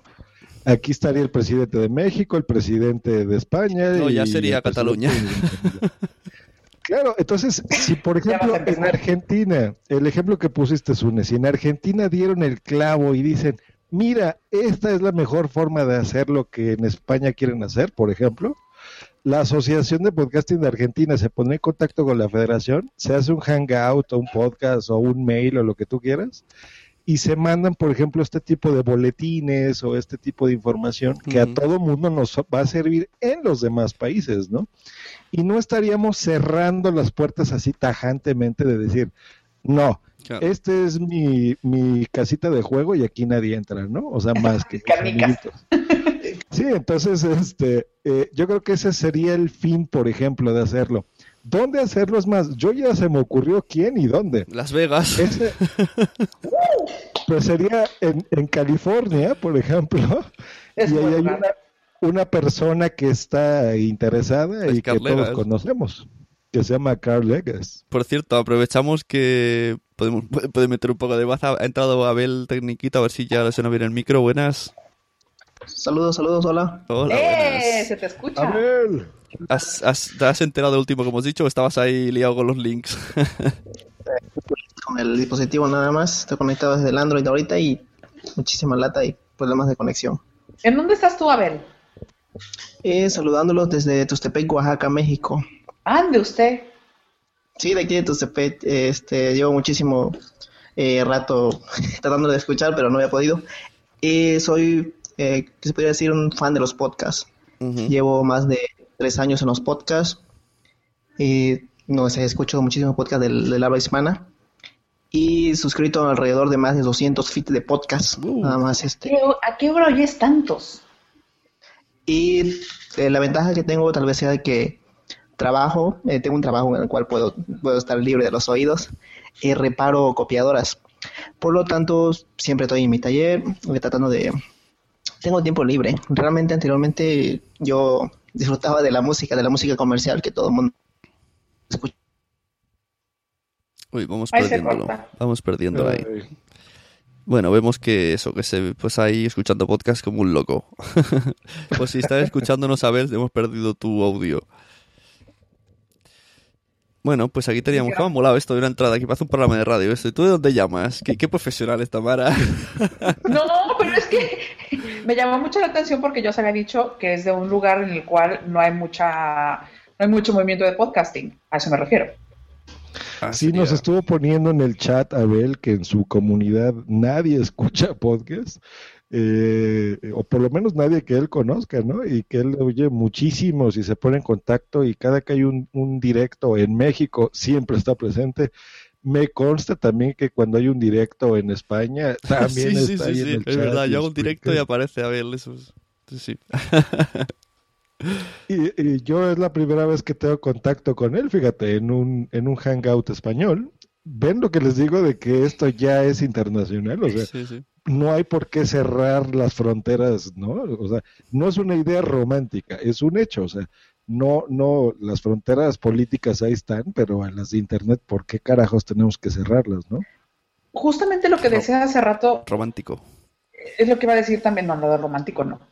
Eh, Hombre, sí, Joss Green ha dicho una cosa muy romántica. A mí me ha llegado al alma. sí, no, no, sé que llevas este, los lentes para no ver las lágrimas rodar por tus mejillas. Por cierto, Abel, a- a- no quiero, quiero avisar, Abel, cuando tengas audio, tú interrumpe y síguese, tú tranquilo. Exactamente. No, este, pues eso, que creo que una federación, y lo vuelvo a entrecomillar, o un organismo, cualquiera que este sea, internacional, si, a ver, esta reunión surgió a partir, sí, del, del audio que grabó el otro día Sune, y de ahí también surgió la idea de Josh Green de hacer una asociación. ¿Por qué? Porque está viendo lo que está pasando en España. Y mi audio salió de otro au- de otra charla. ¿sabes? Exactamente, que también tenía que ver con lo mismo. Entonces, al final, estamos retroalimentándonos unos con otros.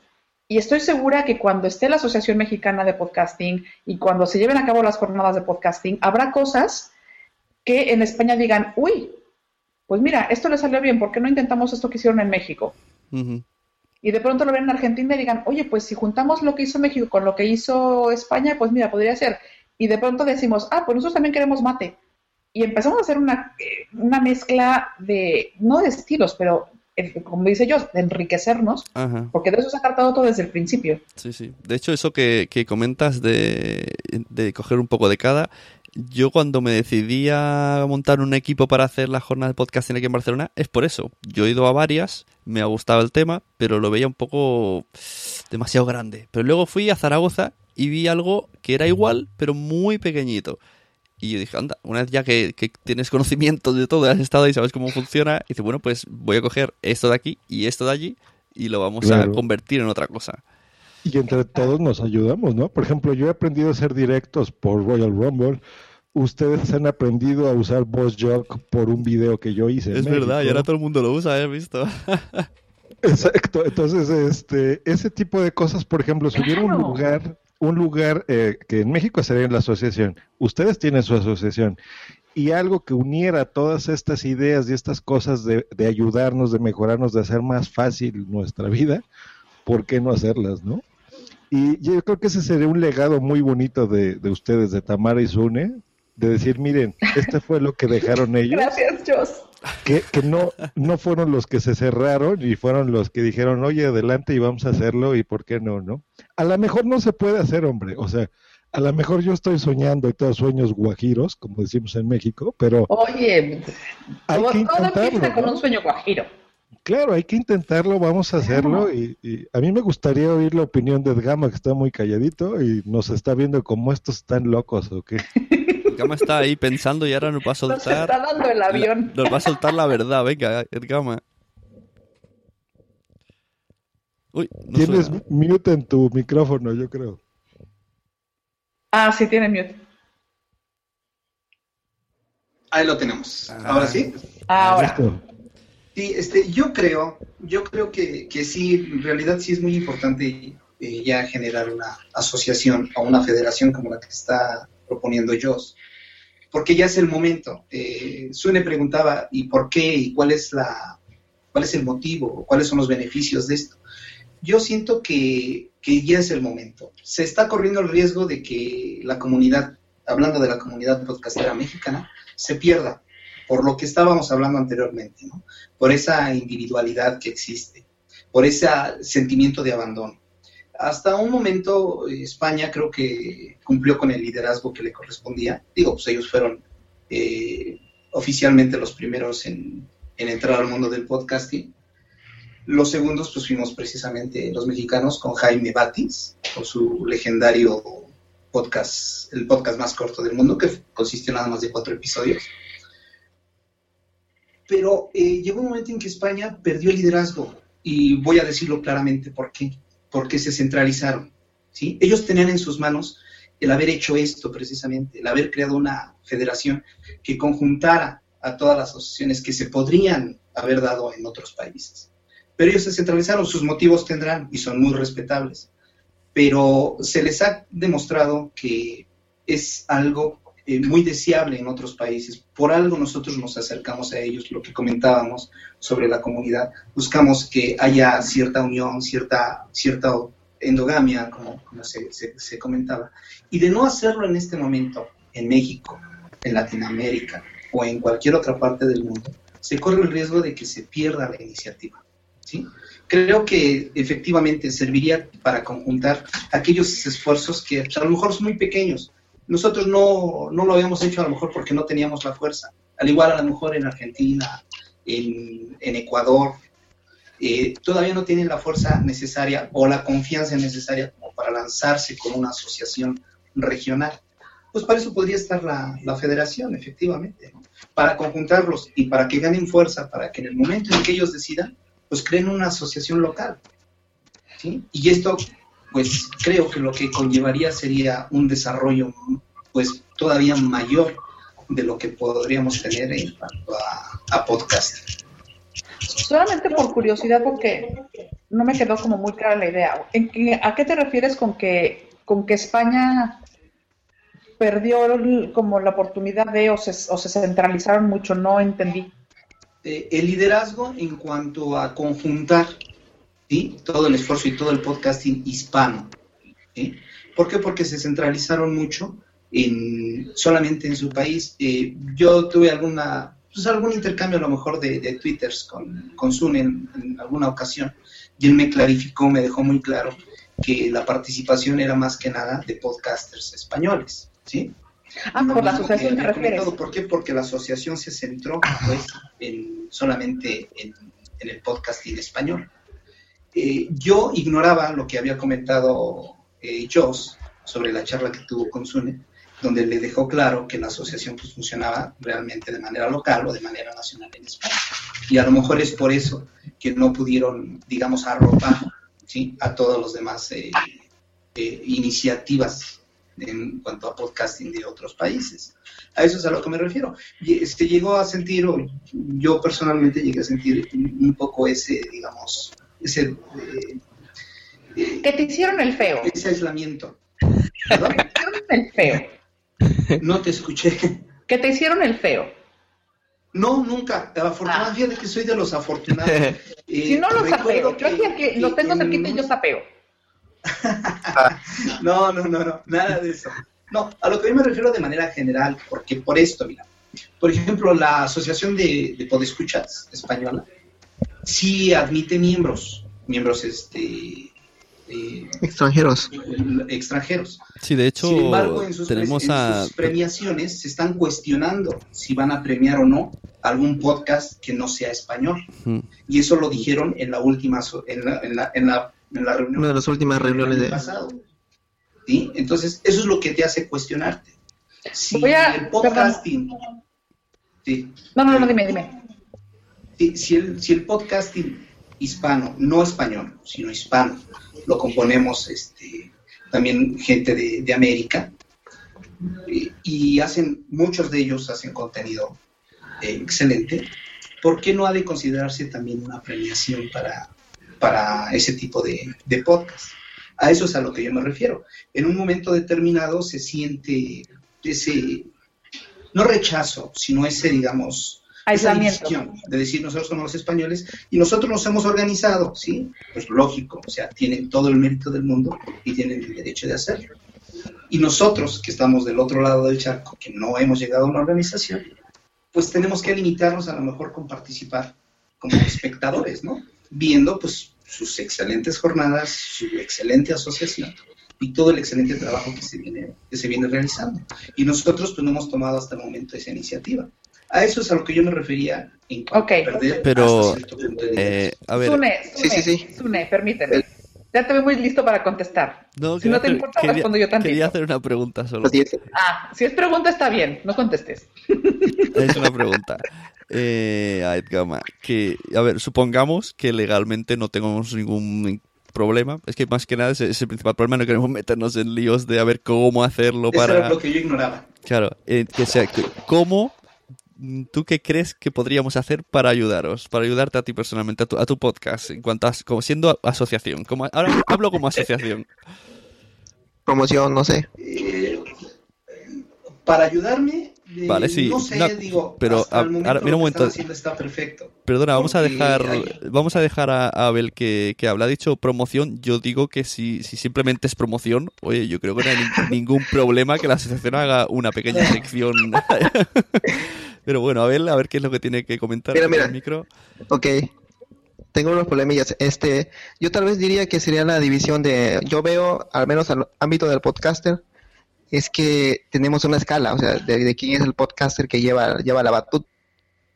Como vemos aquí al señor Josh Green, sabemos que él es uno de los podcasters más reconocidos en México. Claro que la gente que lo estamos siguiendo, siempre lo vemos a él como, hasta ahorita al menos, lo vemos como una persona que está al mando más arriba.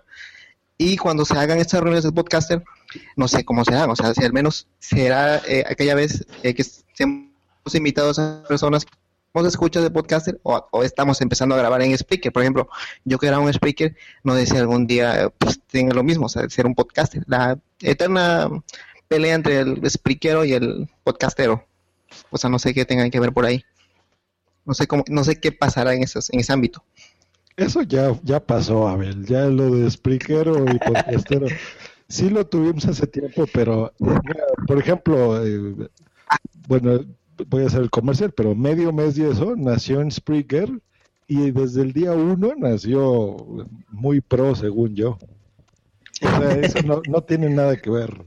Ah, ok, ok. Era mi- Pero esas, es- esas aguas ya se han mezclado, ya da igual, uno puede ser uno otro, ya se ha demostrado que simplemente es más bien un podcast personal mm, con menos sistemas técnicos o no. Exactamente, o sea, tienes que meterle menos edición, tienes que grabarlo, al menos cuando tengo tiempo, claro, cuando estoy, he terminado de trabajar, tengo una media horita libre, puedo grabar un audio, pero si ya me voy al ámbito de edición, que yo no tengo equipos de edición, pues yo claro que no voy a hacer nada, o sea, nunca grabaría, Claro, pero yo como aficionado podcast, siquiera de los a mí, podcasts hasta el final de cuentas. a mí los podcasts estos Sí, sí. personales me, vamos, a mí me fascinan porque es, conoces un montón a la gente y estás como, estás- es como, yo no sé, es que tengo ahí un poco de cotilla en mi vida y lo- es como estar en su vida. Escuchar a, a locutor ir No en bici, contigo, ¿no? ir en bici que me explique cómo es su ciudad, yo, yo estoy ahí súper atento, aunque, aunque no explique nada. Claro. Y a veces no importa lo que hablen, ¿eh? O sea, a- a- ahí es donde también tiene mucho éxito podcasters como tú dijiste de Anita, ¿no? O Félix San Jordi, el locutorco. Y también un, un pequeño detalle, te- son te audios, enamoras del estilo, te enamoras de la voz. sí, de la persona, sí. No importa que hable de caca, o sea, no importa. En serio, o sea, puede, puede salir, ay, mira, me encontré un pajarito por acá, ay, qué bonito está, ay, señora, y vende aguacates y, miren, un aguacate se dice aguacate así y en tu país se dice con chinchilla, ¿no? O sea, entonces, por ese lado te entiendo, Abel, y entiendo a Sune, porque lo que importa muchas veces es el contenido, Abel. No, no tienes tú que tener un super equipo de producción y grabar en el radio eh, ser Bueno, y que- profesional y hablar perfecto Y como que esto, Tamara, ¿no? esto es como todo. Yo siempre pongo el ejemplo del fútbol. A ti te puede gustar mucho el fútbol. Tú empezarás comprándote, o, o no, cogiendo la pelota del colegio, robándola y chutando en una pared. eh, y si te gusta y vas y puedes ir haciendo, te compras unas botas y acabarás algún día jugando con 10 amigos en la calle y al final a lo mejor juegas en un equipo aunque sea pagando, con los años. Lo mismo, disfrutan de lo mismo. Por eso todo es lo mismo. Lo- los- las aficiones todas empiezan como se puede, simplemente porque te Y gusta. para todo hay gusto. Claro, para y, todo hay gusto. y todo y lo que digo siempre, fútbol es lo que hace Sergio Ramos y fútbol es lo que hace mi hijo en el patio. Pero Qué cada gran uno, comparación. claro, cada uno lo hace como le gusta y como si- simplemente es el, el hecho y ya está. Y luego todo tiene no tiene por qué una cosa desmerecer a la otra. En este caso, a ver, en el ejemplo que puso Sune, tú eres, por supuesto, Torres. No entendí muy bien porque soy de aquí de México. Ya ven que yo no disfruto del fútbol. No me gusta. Ah, bueno, entonces no el ejemplo de Sune. Perdón por eso. Eh, oye, este, esto de la, de la, de la, pues, esto de que se va a hacer en, con el amigo Josh Green, eh, imagino que, o sea, se va a haber una gran, no sé, tienes que promocionarlo demasiado. Yo al menos le daré RT a los episodios que vaya sacando. Pero yo, claro que yo quiero ir, tengo ganas de ir, e incluso ya tengo planeado pedir permiso para ese día y participar en, o sea, en- me imagino que va a ser en la Ciudad de México. Si alguna vez se llega a estar moviendo del lugar donde está la República, pues yo también quería, querría participar. Pues si nos prestas tu casa en Tuxtepec, lo hacemos allá. O Está sea, el ¿cuál es el problema?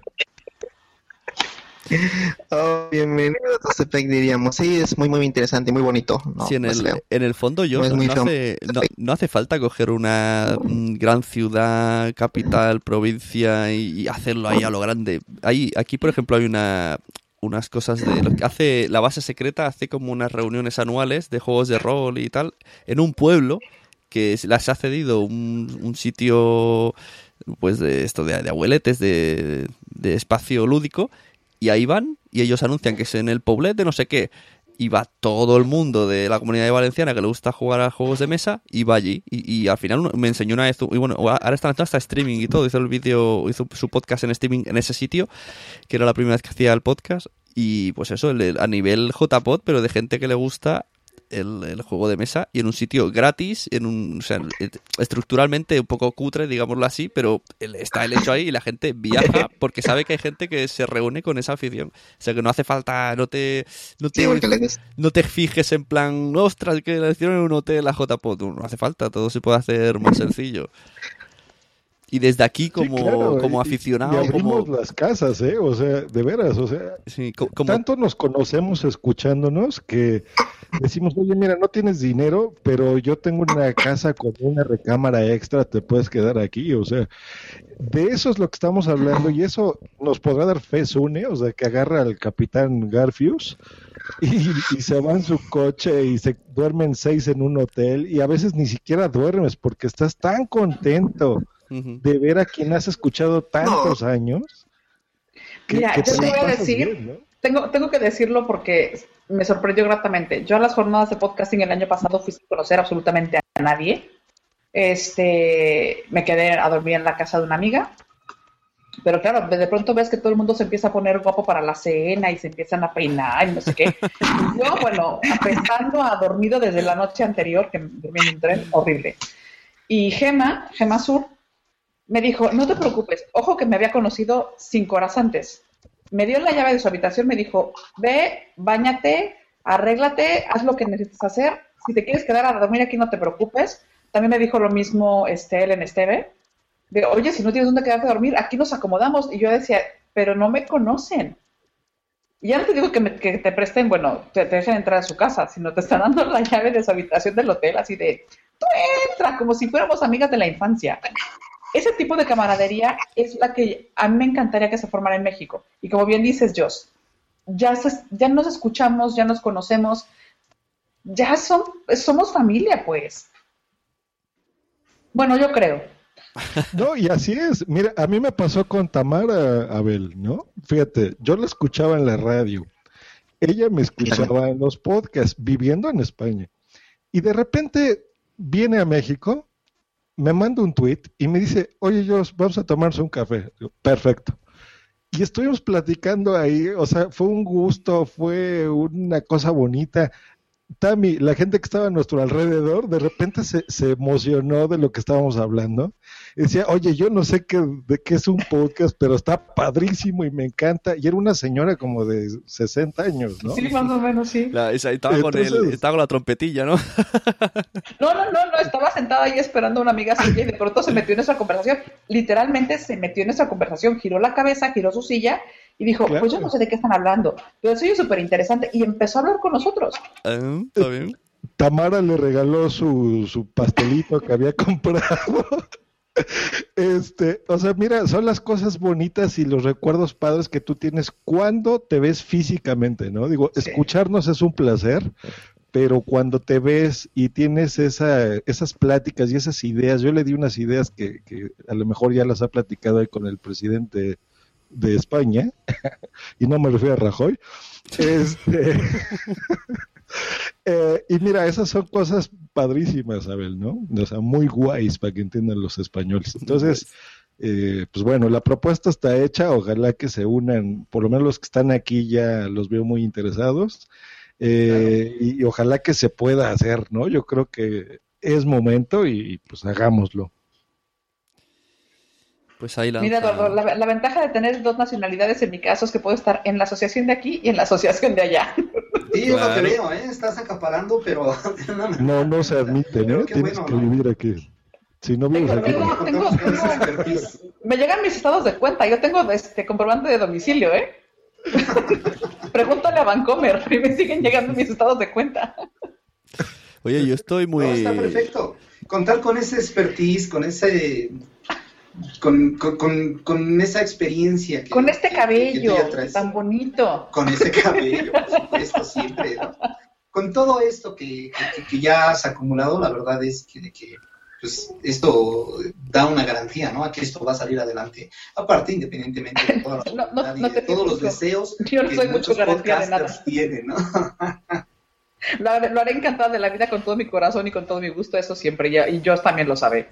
Oye, Yo sabe. un, un detalle de la asociación que un día me quedé pensando y que me sentí un poco or- orgulloso en ese tema, de que estuviera con nosotros Tamara León, que es mexicana, y Anaís, que es venezolana, y dije, mira, es nuestro pequeño guiño al podcasting latino, ¿no? Aunque ya sí que están nacionalizadas, pero bueno, es hasta donde podemos hacer, pues bueno, estamos ahí, tenéis una cierta representación de esa ¡Eh! manera. Volvió. ¿Y Mira, cómo empezó? Hola, Belwer. ¿Y cómo empezó, Sune? O sea, empezó igual que como el, el, el episodio que puse hace dos días. Tú de un podcast de broma que me dijiste ahí por WhatsApp o algo, me dijiste, mira qué tontería se me acaba de ocurrir. Y este, voy a meter ahí a, a Tamara y voy a meter a este y a mi amigo y a los de WhatsApp y todo y los voy a unificar. Y como de una broma y de una tontería, mira, ahorita se hizo y, y todo el mundo dijo, pues ¿por qué no? No, voy a aportar y Sí, vamos sí. a hacerlo. Oye, Y ahorita eh, estamos eh, unidos y estamos haciéndolo. He de buenísimo. decir que, que yo no sabía que tenía tan buen ojo con los fichajes, porque yo a Tamara la había escuchado en tres podcasts de dos minutos y ya está, ni, ni siquiera escuchaba Trending Podcast yo. La había escuchado cuando me Muy decían... mal, eh, muy mal, ¿eh? ¿no? Y Eso no Lo que estamos a- tuve intuición y dije, Estamos esta. hablando, Belbor, para que tenga una idea, Belbor, de, de qué onda. Ya estamos platicando sobre la... Ay, yo ya ando tomando las riendas de tu programa, Zune. No, no, sí, tranquilo. Ay, Ten en cuenta que aquí ya son las dos de la noche, entonces mi nivel está bajo.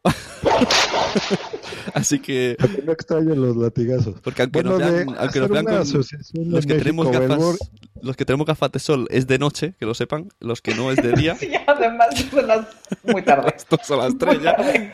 Así que puedes seguir yo explicando lo de la Federación de los Super Podcasters. Es para que no se vea si tenemos ojos cerrados o abiertos. Claro.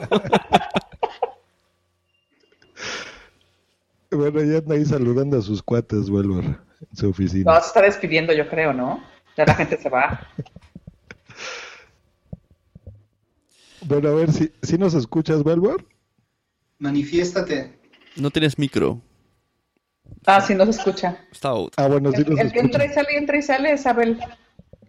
Bueno, Exacto. solo- Bueno, básicamente de hacer una asociación mexicana y eh, probablemente también una federación internacional que escuche, que una a esas asociaciones. Eh, lo de la Federación Internacional. Perdón, ¿me escuchan? Sí. Sí. ¿Sí? Sí. Lo de la Federación Internacional suena muy interesante, pero vaya, no sé si ya lo habían platicado. Cuando lo llegó a platicar en su momento eh, Joss en su podcast, lo que yo estaba diciendo era que la parte legal está muy complicada. ¿Para la No asociación o la federación? Para la federación. Ah, porque esa se nos había ocurrido hacerla, bueno, o sea, no sé, es hablarlo en el país que se pueda. Por ejemplo, Estados Unidos o en California, que tenemos gente conocida ahí que la pudiese manejar. Un momento, en California no, no está lo- no, no es legal la, silla la sillita eléctrica. No, pero a ver, se puede empezar poco a poco, se puede empezar por crear las diferentes asociaciones en los diferentes países de habla hispana y después de ahí ya hablar de una federación. Claro, claro. Sí, sí, claro, está claro, esto es a largo plazo. Oigan, por cierto, digo, nada más paréntesis, eh, ahorita se estaba yendo un amigo mío, se acercó, los vio y me dijo, oye, ¿qué sigues con tus programas de podcast para ciegos?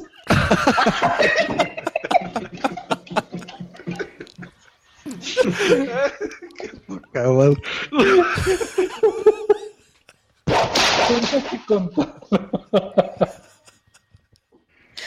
Nosotros nos creíamos muy cool.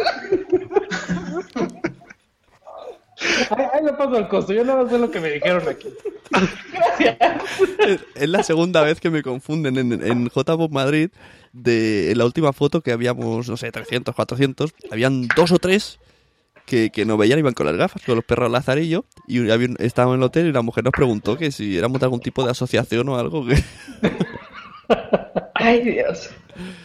Ay, Dile que no, que yo, yo por lo menos no me maquillé los ojos. Ok. Yo llegué a sentir que era un requisito indispensable, ¿eh? La verdad. Ya, ya llegó Abel, que hable Abel porque si no se va a ir enseguida.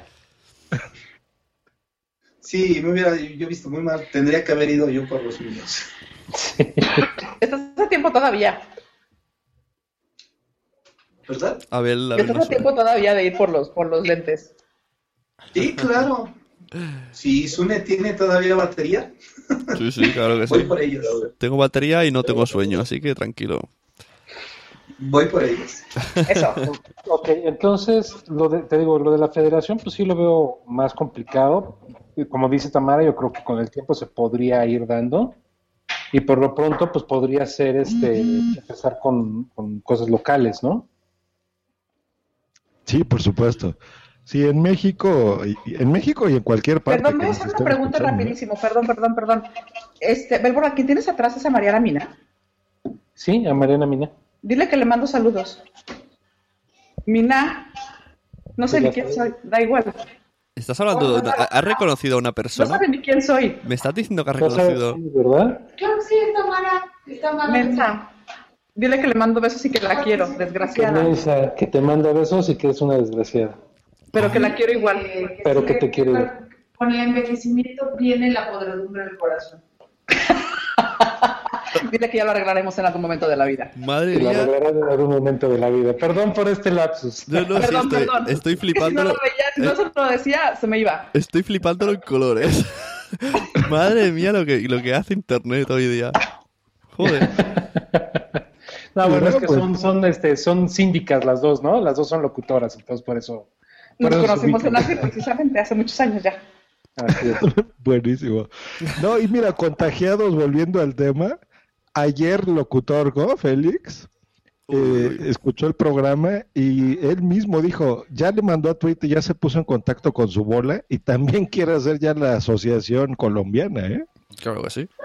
Me parece perfecto. Entonces, buenísimo, buenísimo. Lo bueno es que va a tener una mejor dirección contigo, Jos, porque conmigo, como te puedes dar cuenta, todavía lo de la asociación de, de maqueros todavía no se puede hacer, pero tú dirigiendo esto creo que se va a poder hacer algo rápido.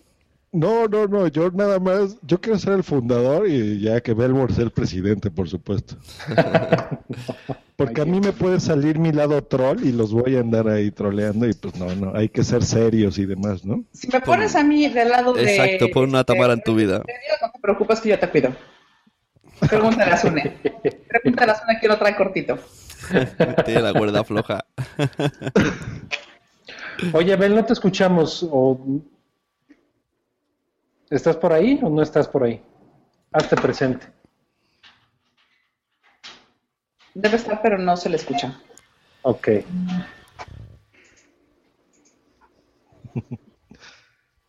Ah, mira, Sune, ahorita va, vamos a hacerle un, un verdadero boomsy boom con Boomsy que acaba de entrar. Salúdalos. Hola, ¿cómo están? Muy buena. ¡Hola! Hola. ¿Me oyen, verdad? Saluda a YouTube. Ahora sí ya los oigo. ¿Cómo están? Buenas, Muy bien, ¿cómo ¿y tú? estás? Bien, bien, aquí llegando al trabajo. Y nosotros aquí seguimos. sí, es lo que veo. Está muy bueno el, el tema. Está muy buena la platiquita y el chat. Ahorita me pongo al corriente. Eso, eso. Estaba, estaba Josh platicando que quiere hacer la Federación Interestelar de Podcast por si nos vienen a invadir los extraterrestres. Interestelar. pensando en otras galaxias. Hombre, cuando, a lo mejor cuando ya terminemos de, cele- de- de hacerlo ya hay viajes a- al espacio o teletransporte.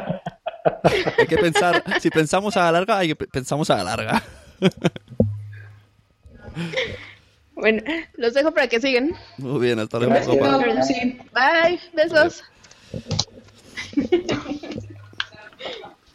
Interestelar, muy bien. Yo lo veo, yo lo veo. Si, si dentro de 100 años sigo vivo, lo intentaré. Oye, puede ser la primera federación de podcasting interestelar. Mira, ¿por qué no? Podría ser, podría ser. Y es, un buen método de comunicarse con el Eh, exterior. mira, ya trae también los lentes, muy bien. ¿no? Es, es- es más fácil enviar un audio al espacio que enviar una onda FM. Definitivamente, eso sí. Ay, claro. y lo puedes enviar en OGG, en varios. Por, por si a lo mejor lo, lo extraterrestres lo leen mejor. Bueno, a ver, ya aterrizando un poquito. Nunca mejor dicho. No, creo que, exactamente. ¿Creen que haya mucha gente interesada en una asociación de podcasting en México? Yo creo que sí. Mira que no soy mexicano, pero le, le están. es- quieren, quieren unión, quieren no sentirse solos y, y es una buena manera de hacerlo. Yo- yo- Pero ¿cuánta gente lo quiere? Esa es mi pregunta. Mm, Uf, no sé, pero tam- vaya, yo no creo que en un principio sean más de 10, honestamente. Pero aquí, aquí el tema también es, eh, vaya, ¿qué tanto queremos hacer que crezca esta O sea, porque podríamos empezar con una asociación, digamos, entre comillas, informal, que tuviera actividades, que tuviera co- y Claro. ya que se tenga todo, toda una plataforma, toda una comunidad y demás, entonces sí, empezar a ver la cuestión legal, porque Sí. empezar por lo legal para después tal vez no tener el suficiente éxito o el sufici- suficientemente eh, suficiente público para tener para sostener a la asociación, ya se están ya se hicieron gastos que tal vez no, es- no son necesarios en un primer momento. Entonces, yo, yo sugeriría que empezáramos con un primer nivel en donde fuera, entre comillas, informal, o sea, formal de compromiso entre nosotros, pero informal en el sentido legal. Y Claro. ya que tengamos una base sólida, entonces sí pasar, vaya, lo- lo- las mismas actividades que vayamos haciendo nos, va- nos irán dando pie a poder empezar a hacer alguna otra cosa, ¿no? Claro. Sí, por supuesto. Por ejemplo, su asociación SUNE, ¿ustedes tienen eh, datos de eso? De La, la primera vez que la hicieron, ¿tuvieron miembros? Eh, ¿Cuántos eran? Pues no, no Yo no tengo el dato de cuánta gente empezó en la asociación. Pero eran pocos, eran pocos. De hecho, esta es la segunda asociación. La primera se, mm, se, se- se dejó de usar y entonces se decidió hacer otra con la nueva generación. Primero había una hecha por eh, Gelado, estaba Ramón Rey, estaba mm, Rafa Osuna. Mm, Esas fue las que iniciaron, creo, lo de las jornadas. Y lo último que hicieron, que diría yo, que es lo de las jornadas de Murcia. Y a partir de ahí se, de- bueno, se, cada uno, no sé, se, se deshizo un poco. Y entonces vino gente nueva, vino Sebas, que hablábamos antes de Achecados, y dijo, vamos a hacer otra asociación. Y um, hablaron con los anteriores y la montaron. Entonces a partir de ahí empezaron a hacer más proyectos. Es lo que está diciendo Belbor, es lo mismo. Empezaron como... Pero es que además, yo creo que tiene todo el sentido lo que está diciendo. Sí, sí, o sea, sí hay que empezar por eso, por crear primero una comunidad parece y los- después sí, los pasos brincar lógicos. hacia la cuestión legal, ¿no? Ujú, Claro, O formalizar de alguna manera. sí, sí. Sí, y ya ahí empezar a ver los dineros y todo lo que ustedes me sugerían de, de por qué hacerlo, eh, pero tal vez en un principio no, por todo lo que hemos hablado, ¿no? O sea, primero crear interés, porque si, si ya llegas de entrada y les dices a alguien que no te conoce Claro. y no te escucha, oye, tenemos esta asociación y te va a costar eh, 500 pesos entrar.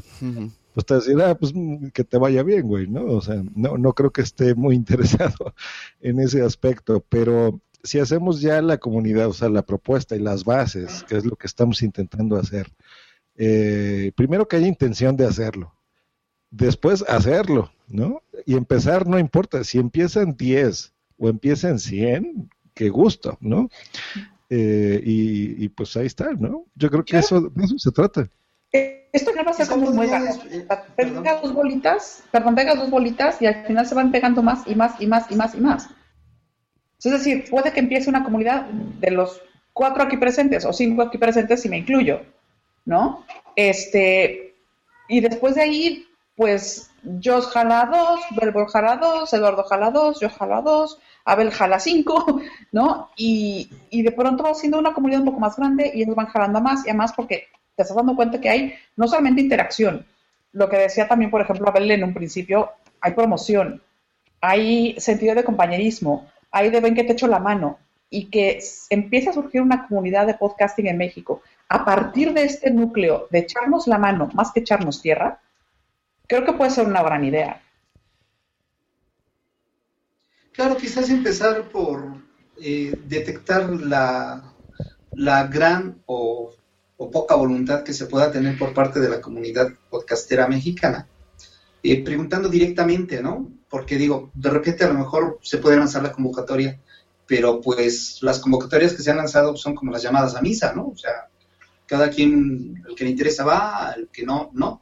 Entonces, digamos, a lo mejor hacerlo de manera ya más directa, más personal, con aquellos podcasters con los que tenemos un contacto directo, preguntarle frontalmente, decirle, oye, ¿te interesaría formar parte de esta, de esta asociación, de esta comunidad?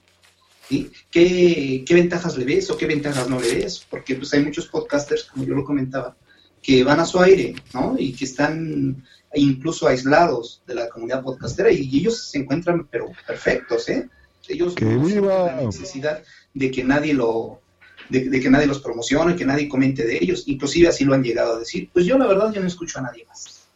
Y digo, si se trata de personas de ese tipo, perfecto, ¿no? Y tienes razón, ¿eh, Eduardo? Mira, cuando saqué yo lo del Interpodcast, por ejemplo, hace un mes, de repente muchos podcasts que yo no conocía, como Leviatán y, me- y varios así que yo en mi vida había escuchado, eh, lo escucharon, se apuntaron, dijeron, va, adelante, yo quiero, y de repente fueron siete países que estuvieron participando y 30 podcasts y cosas así, de un episodio que nadie oye y de un cuate que nadie escucha en Spreaker, ¿no? O sea, por lo menos eso creía yo. Y, y mira, o sea, fue algo divertido, fue padre. Y después muchas personas se quisieron sumar, dijeron, oye, qué interesante, qué padre, no sé qué, pero me enteré tarde y esto y lo otro. Y estoy seguro que el- eh, en esta ocasión fueron 28, el año que entra a lo mejor van a ser 50, o sea, no lo sabemos, ¿no? Pero hubo un primer paso eh, de algo bonito, de algo interesante, de algo chistosón, eh, y, y- y ahí fue donde empezamos a conocer a otras personas, ¿no? Esto será igual, ¿no? Este será un primer paso, este video en YouTube y esta plática que tenemos va a quedar aquí guardada, va a estar en internet. Y a lo mejor en 5 o 10 años que veamos esto y, y estemos todos organizados y, y exista esa Federación Internacional de Marcianitos Podcasters, eh, pues nos va a dar mucho gusto decir, oye, mira, de, de una tontería y de una plática surgió algo muy padre. O no, ¿no? O sea, a lo mejor todo queda en la buena intención y, y ya será un fracaso, pero eh, ¿por qué no intentarlo? Y intentarlo eh, con buen rollo, como dice Tamara, también apoyándonos, no echándonos tierra y decir, "Eh, estas cosas no va a funcionar, ¿no? Eh, tratar de quitarnos ese, ese estigma de que siempre estamos pensando de que en México negativamente de que pues no, no va a funcionar y no voy a ganar dinero y nadie me va a escuchar, ¿no? Sí, Just Green Live.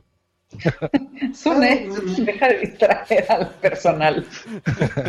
No, pero yo creo que al final es eso, mira, lo decía, lo decía Eduardo hace ratito, ¿no?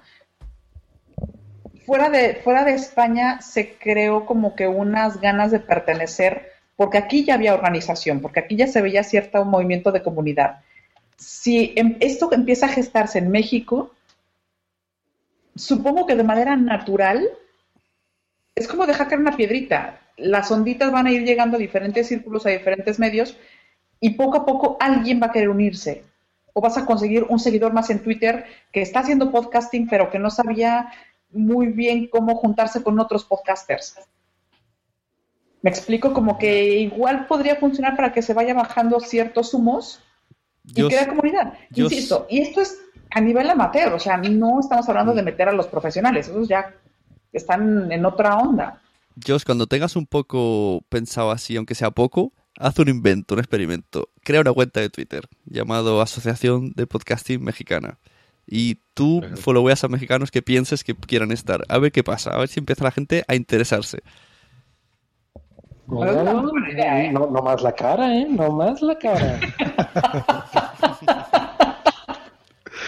Sí, o sea, empieza con un... Mira, alguien, alguien que es experto haciendo Exacto. páginas web y código y demás. No, no, digo, está, al- alguien sea, que es experto en, ti- en tirarla y, y luego acabar metido hasta las cejas. Yo. Claro, o sea, se, se empieza con un dominio de un dólar, ¿no? Bueno, ya están en 10 dólares. Eh, un blog, o sea, no hay que gastar tanto, una cuenta en Twitter y pues excelente idea, o sea, hay que, hay que empezarlo a hacer, ¿no? Pues yo hasta Este, yo me, me quisiera- quisiera a, a la propuesta eh, original de recuerden- Sune. Perdón. Eh, No, este nomás una advertencia, perdón Ernesto. Este, recuerden que estoy con el móvil y ya me está lanzando mensajes de que se me está acabando la batería. Entonces en cualquier momento yo voy a, o sea, me va a desconectar. Nada más es esa, esa, esa pequeña. Ok. Sí, perdón. es que de eh, vez, este, les, les agradezco y bueno, en cuanto me corte no, no hay problema. vale, muy bien. Pues no, al contrario, gracias a ti. Yo aquí en nombre de Sune, gracias a ti. Sí, sí, gracias a todos. Yo, agradezco yo a que todos que ahí. estoy en el móvil y ya acabo de crear la cuenta de Twitter. Ahí, ahí. Ahí te he visto. Ahora no me pongas un logo Es que- cutre.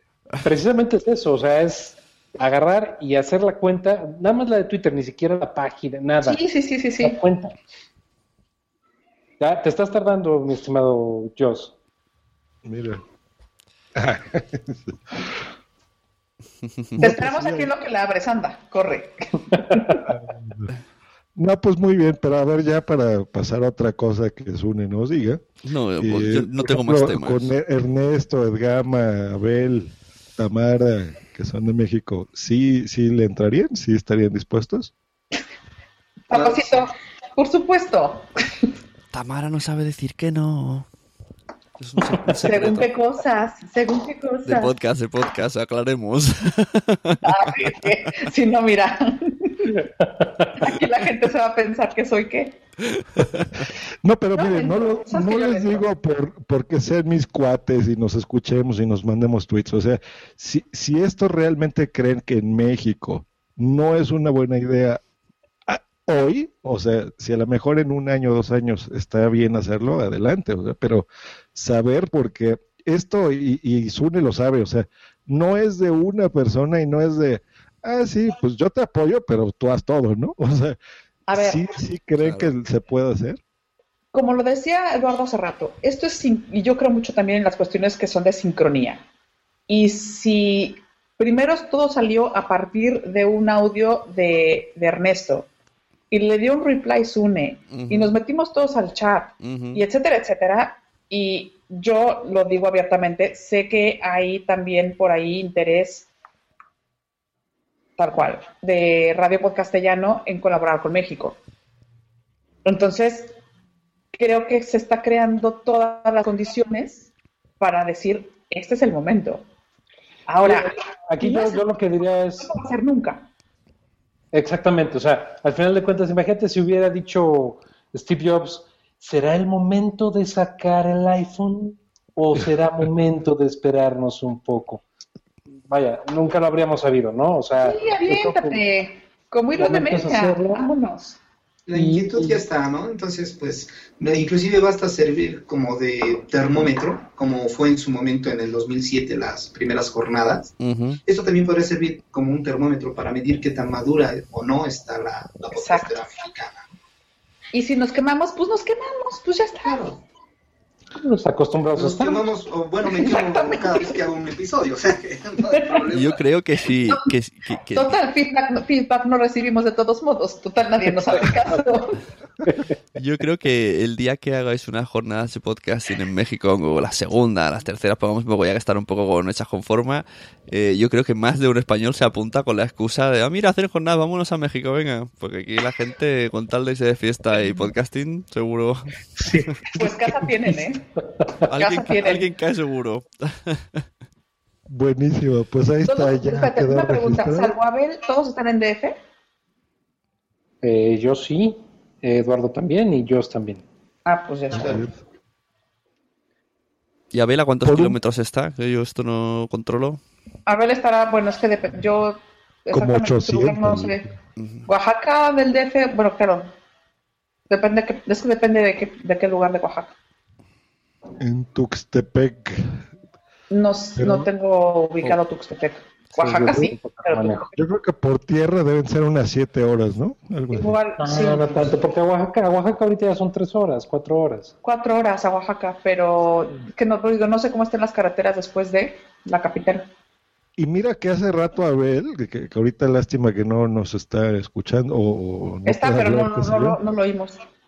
Él dijo, Belbor, que, que, que él interesadísimo y que sí vendría al DF, ¿eh? Ah, pues Pero fíjate, para, por ejemplo, la asociación de aquí de España funciona desde diferentes puntos. Exacto, Es decir, ni siquiera tenemos que estar juntos físicamente para poder funcionar como asociación. exacto. Digamos que el, el centro neuronal viene a ser un WhatsApp. Es que es, que es cierto. Es verdad, es, el, es ahí el centro de reuniones, luego ya un poco más Eso es nivel- cierto. el segundo nivel más importante es el mail, pero vamos, lo que más se lleva es comunicación por WhatsApp. Y por WhatsApp y por Twitter lo que se tenga que hacer de manera pública, pero fuera de eso no hay más. No hay más. Pues ya, Ahora, yo, no por ejemplo, yo te voy a decir una cosa. eh, yo solté un tweet para ver más o menos cuánta repercusión tenía en el mundo de, de- del podcasting en México. O sea, puro reply, salvo el tuyo, y creo que el de Boomsy, todos los demás eran de, de españoles. Y yo así de, duh, no me sirven, gracias, Pero- se los agradezco, pero no vamos a llegar a ningún lado. Pero en Facebook ¿No? sí, en Facebook sí que te respondieron. Sí, pero, pero podcasting, Tu, tu primo, insisto, tu del formato tío. radio y de los famosos, ¿no? Sí, es verdad. Pero bueno, independientemente de eso, eh, yo no tengo mucho contacto con podcasters mexicanos, salvo los aquí presentes. Fuera de eso, la pero- verdad es que no mucho. Pero mira, ¿sabes qué? También tenemos la ventaja, por ejemplo, Tamara, Belbor, eh, yo, de que también tenemos conocidos de podcasters muy importantes Claro. y a lo mejor si se unen y hay difusión, y por ejemplo, no sé, David Ochoa, ¿no? Dice, oye, yo le entro, y más David, que ustedes lo conocen que es un amor y siempre está interesadísimo en lo que sea, ¿no? Yo no conozco a nadie, yo te lo digo. O sea, tú me estás vendiendo como si yo fuera Luis Miguel, pero en mujer, y te juro que no conozco a nadie. No, pero mira, pues, a Mimo, por ejemplo, o qué sé yo, ¿no? Es que no lo conozco. David Ochoa es el que estaba en, en la charla de Belbor, ¿no? Sí. Exacto. Exacto, es el que... Él Yo, yo- es yo te explico, Ajonjolí de Tamara. todos los moles, está metido en todos lados, le gusta Sí. participar con todo el mundo. David Y- Ochoa, Créetelo también. Tamara fue el, el que inició las jornadas de podcasting en 2007. No, a ver, que sí, seguramente Fue sí, pero no tengo hizo- ubicada a la persona físicamente. Sí, Fue el que hacía Pin Podcast, que es la versión podzapera de México. o sea que le gusta el tema este. Pero Pin Podcast era, era pan regional porque era un español, dos españoles, si no me equivoco, y el único mexicano era David Ochoa. Ujú. Era Francisco Portero, David Ochoa y esta, al final, está Ángela, ¿no? Ángela de Pataca Minuta. Eso sí que me sorprendió cuando me enteré. No sabía yo que... Yo, cuando los oigo hablar así, me pregunto, ¿qué hago yo aquí metida? Yo, es que yo no conozco a nadie. Pero a ti te No, conocen. sí. Esto- Estoy por mi totera. tú no conoces a nadie, Pues pero... estás con muchos geeks. Mira, así como nosotros somos geeks y hacemos esto, o sea, yo estoy seguro que hay muchísimas personas que no conocemos, que están ahí tal vez escuchando y van a ver este video y nuestros podcasts y, y quién sabe, o sea, se unen y entran al rollo, ¿no? Y te digo, gente de ese tipo, este, pues igual también nos pueden ayudar, o sea, y más cuando es algo de, de buen rollo, ¿no? Entonces no, no creo que se nieguen y pues ya, pues, para cerrar esto, pues muchas gracias por su apoyo y, hagámoslo, ¿no? Yo creo que mañana ya está la cuenta de Twitter. Este, y pues se hace y punto. Y ya esperemos eh, que venga Kizune y nosotros estemos por allá también. Será muy interesante y todo el mundo. Bueno, pues si no tenéis más tema, ya hemos pegado un repaso a la idea de la- al por qué un poco hemos intentado indagar el estado actual del podcasting en México. Hemos también... Perdona que te interrumpa un segundo, Sune. ¿Con qué impresión te quedas del podcasting en México? Eh, ¿Qué significa eso? De la mierda.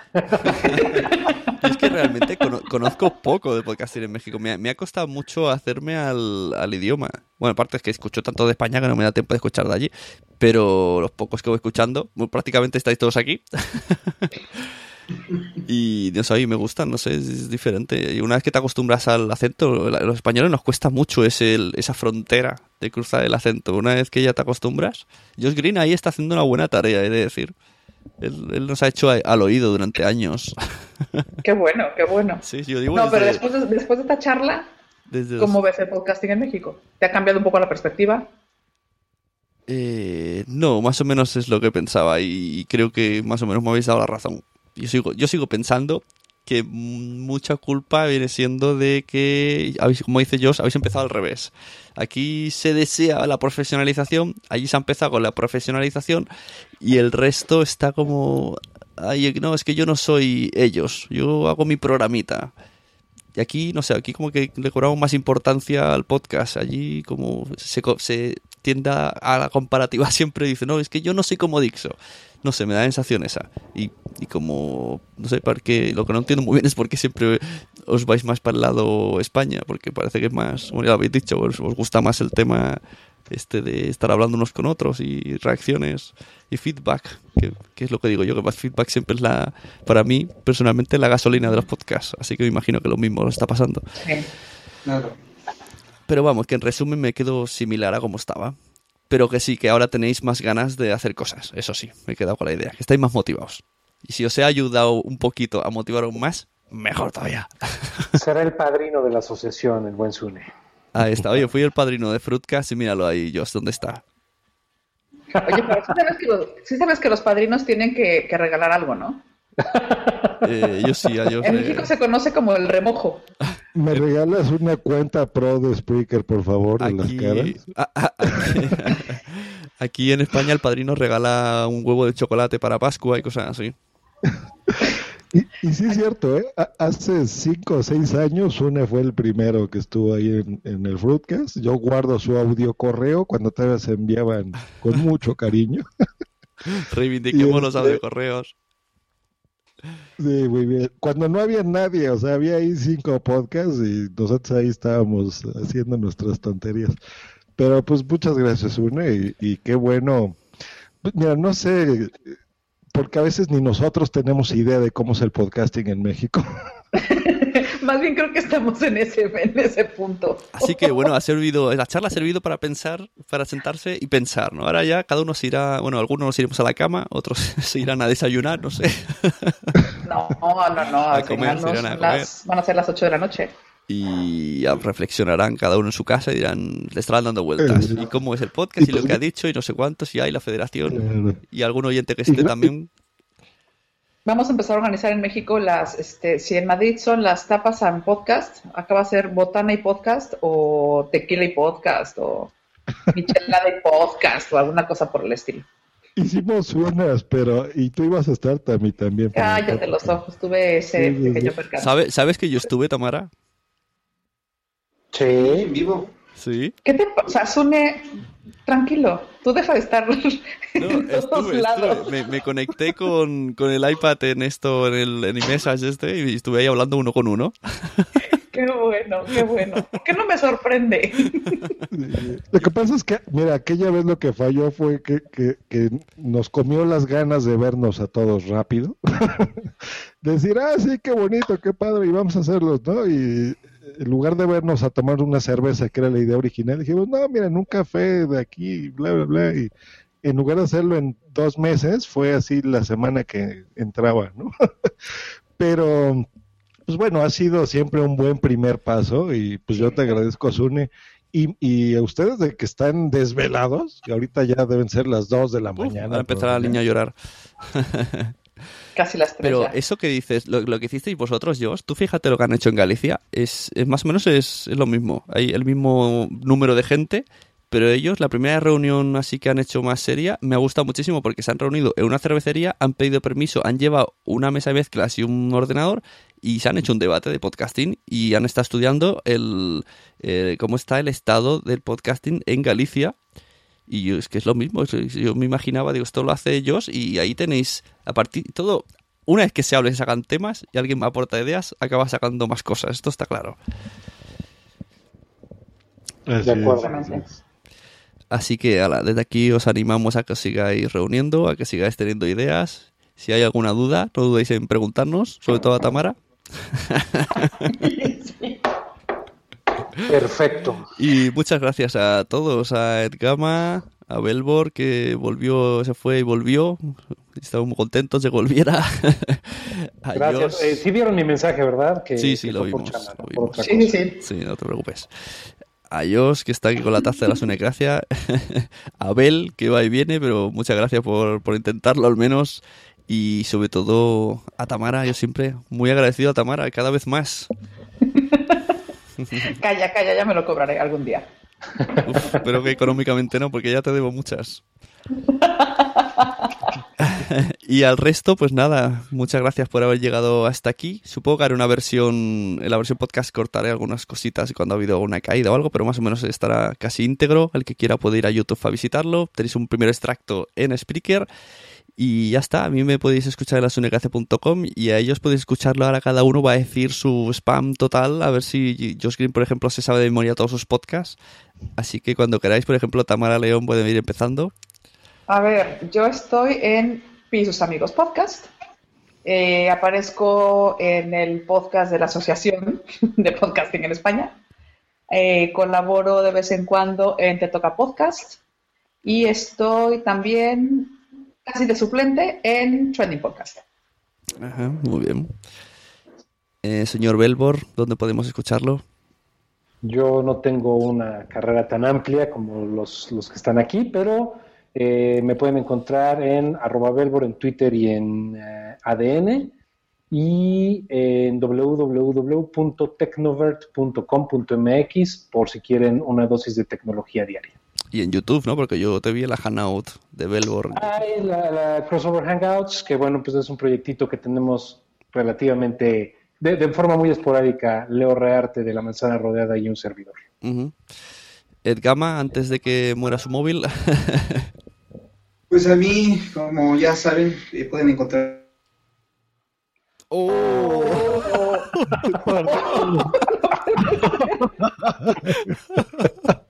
es un minuto de gloria. Lo podemos encontrar en Día el Podcast. Lo podemos encontrar en Día el Podcast y pueden escuchar su, su- sus episodios, que son un metapodcast bastante interesante. Entonces, los invitamos a que lo escuchen. Ay, Y lo sigan en, por él. por su minuto. de- también en The Cuates Podcast, Suricata y. eh, ya, creo. Y a Josh podemos encontrarlo en muchos sitios, a ver si se acuerda. Venga, ¿cuántos son? ¿Ocho? ¿Nueve? Just Green Live y medio mes, nada más. Resumimos, yo también acabo resumiendo lo mejor. Bueno, pues lo dicho, chicos, muchas gracias. Al contrario, gracias a ti. Un Un placer, abrazo, Gracias. un placer hablar con Belbor, que no lo conocía personalmente. No, igual, igual. Un abrazo muy fuerte a todos. Y a Sí, es cierto, yo tampoco. Ujú. A Josh, bueno, a Y pues mira, ya sabemos que también tenemos en común a, a mi jefa, Mariana Mina. ¿Ah, es tu jefa? Es Uy, jefa. yo diciéndote que le digas desgraciada. Qué triste. Desgraciada, despedido. No, pero es muy buena onda la mina, es muy buena onda. Sí, sí, sí. Muy bien. Dale. Bueno, pues nos vemos, chicos. Hasta luego. Bye. Adiós. Bye.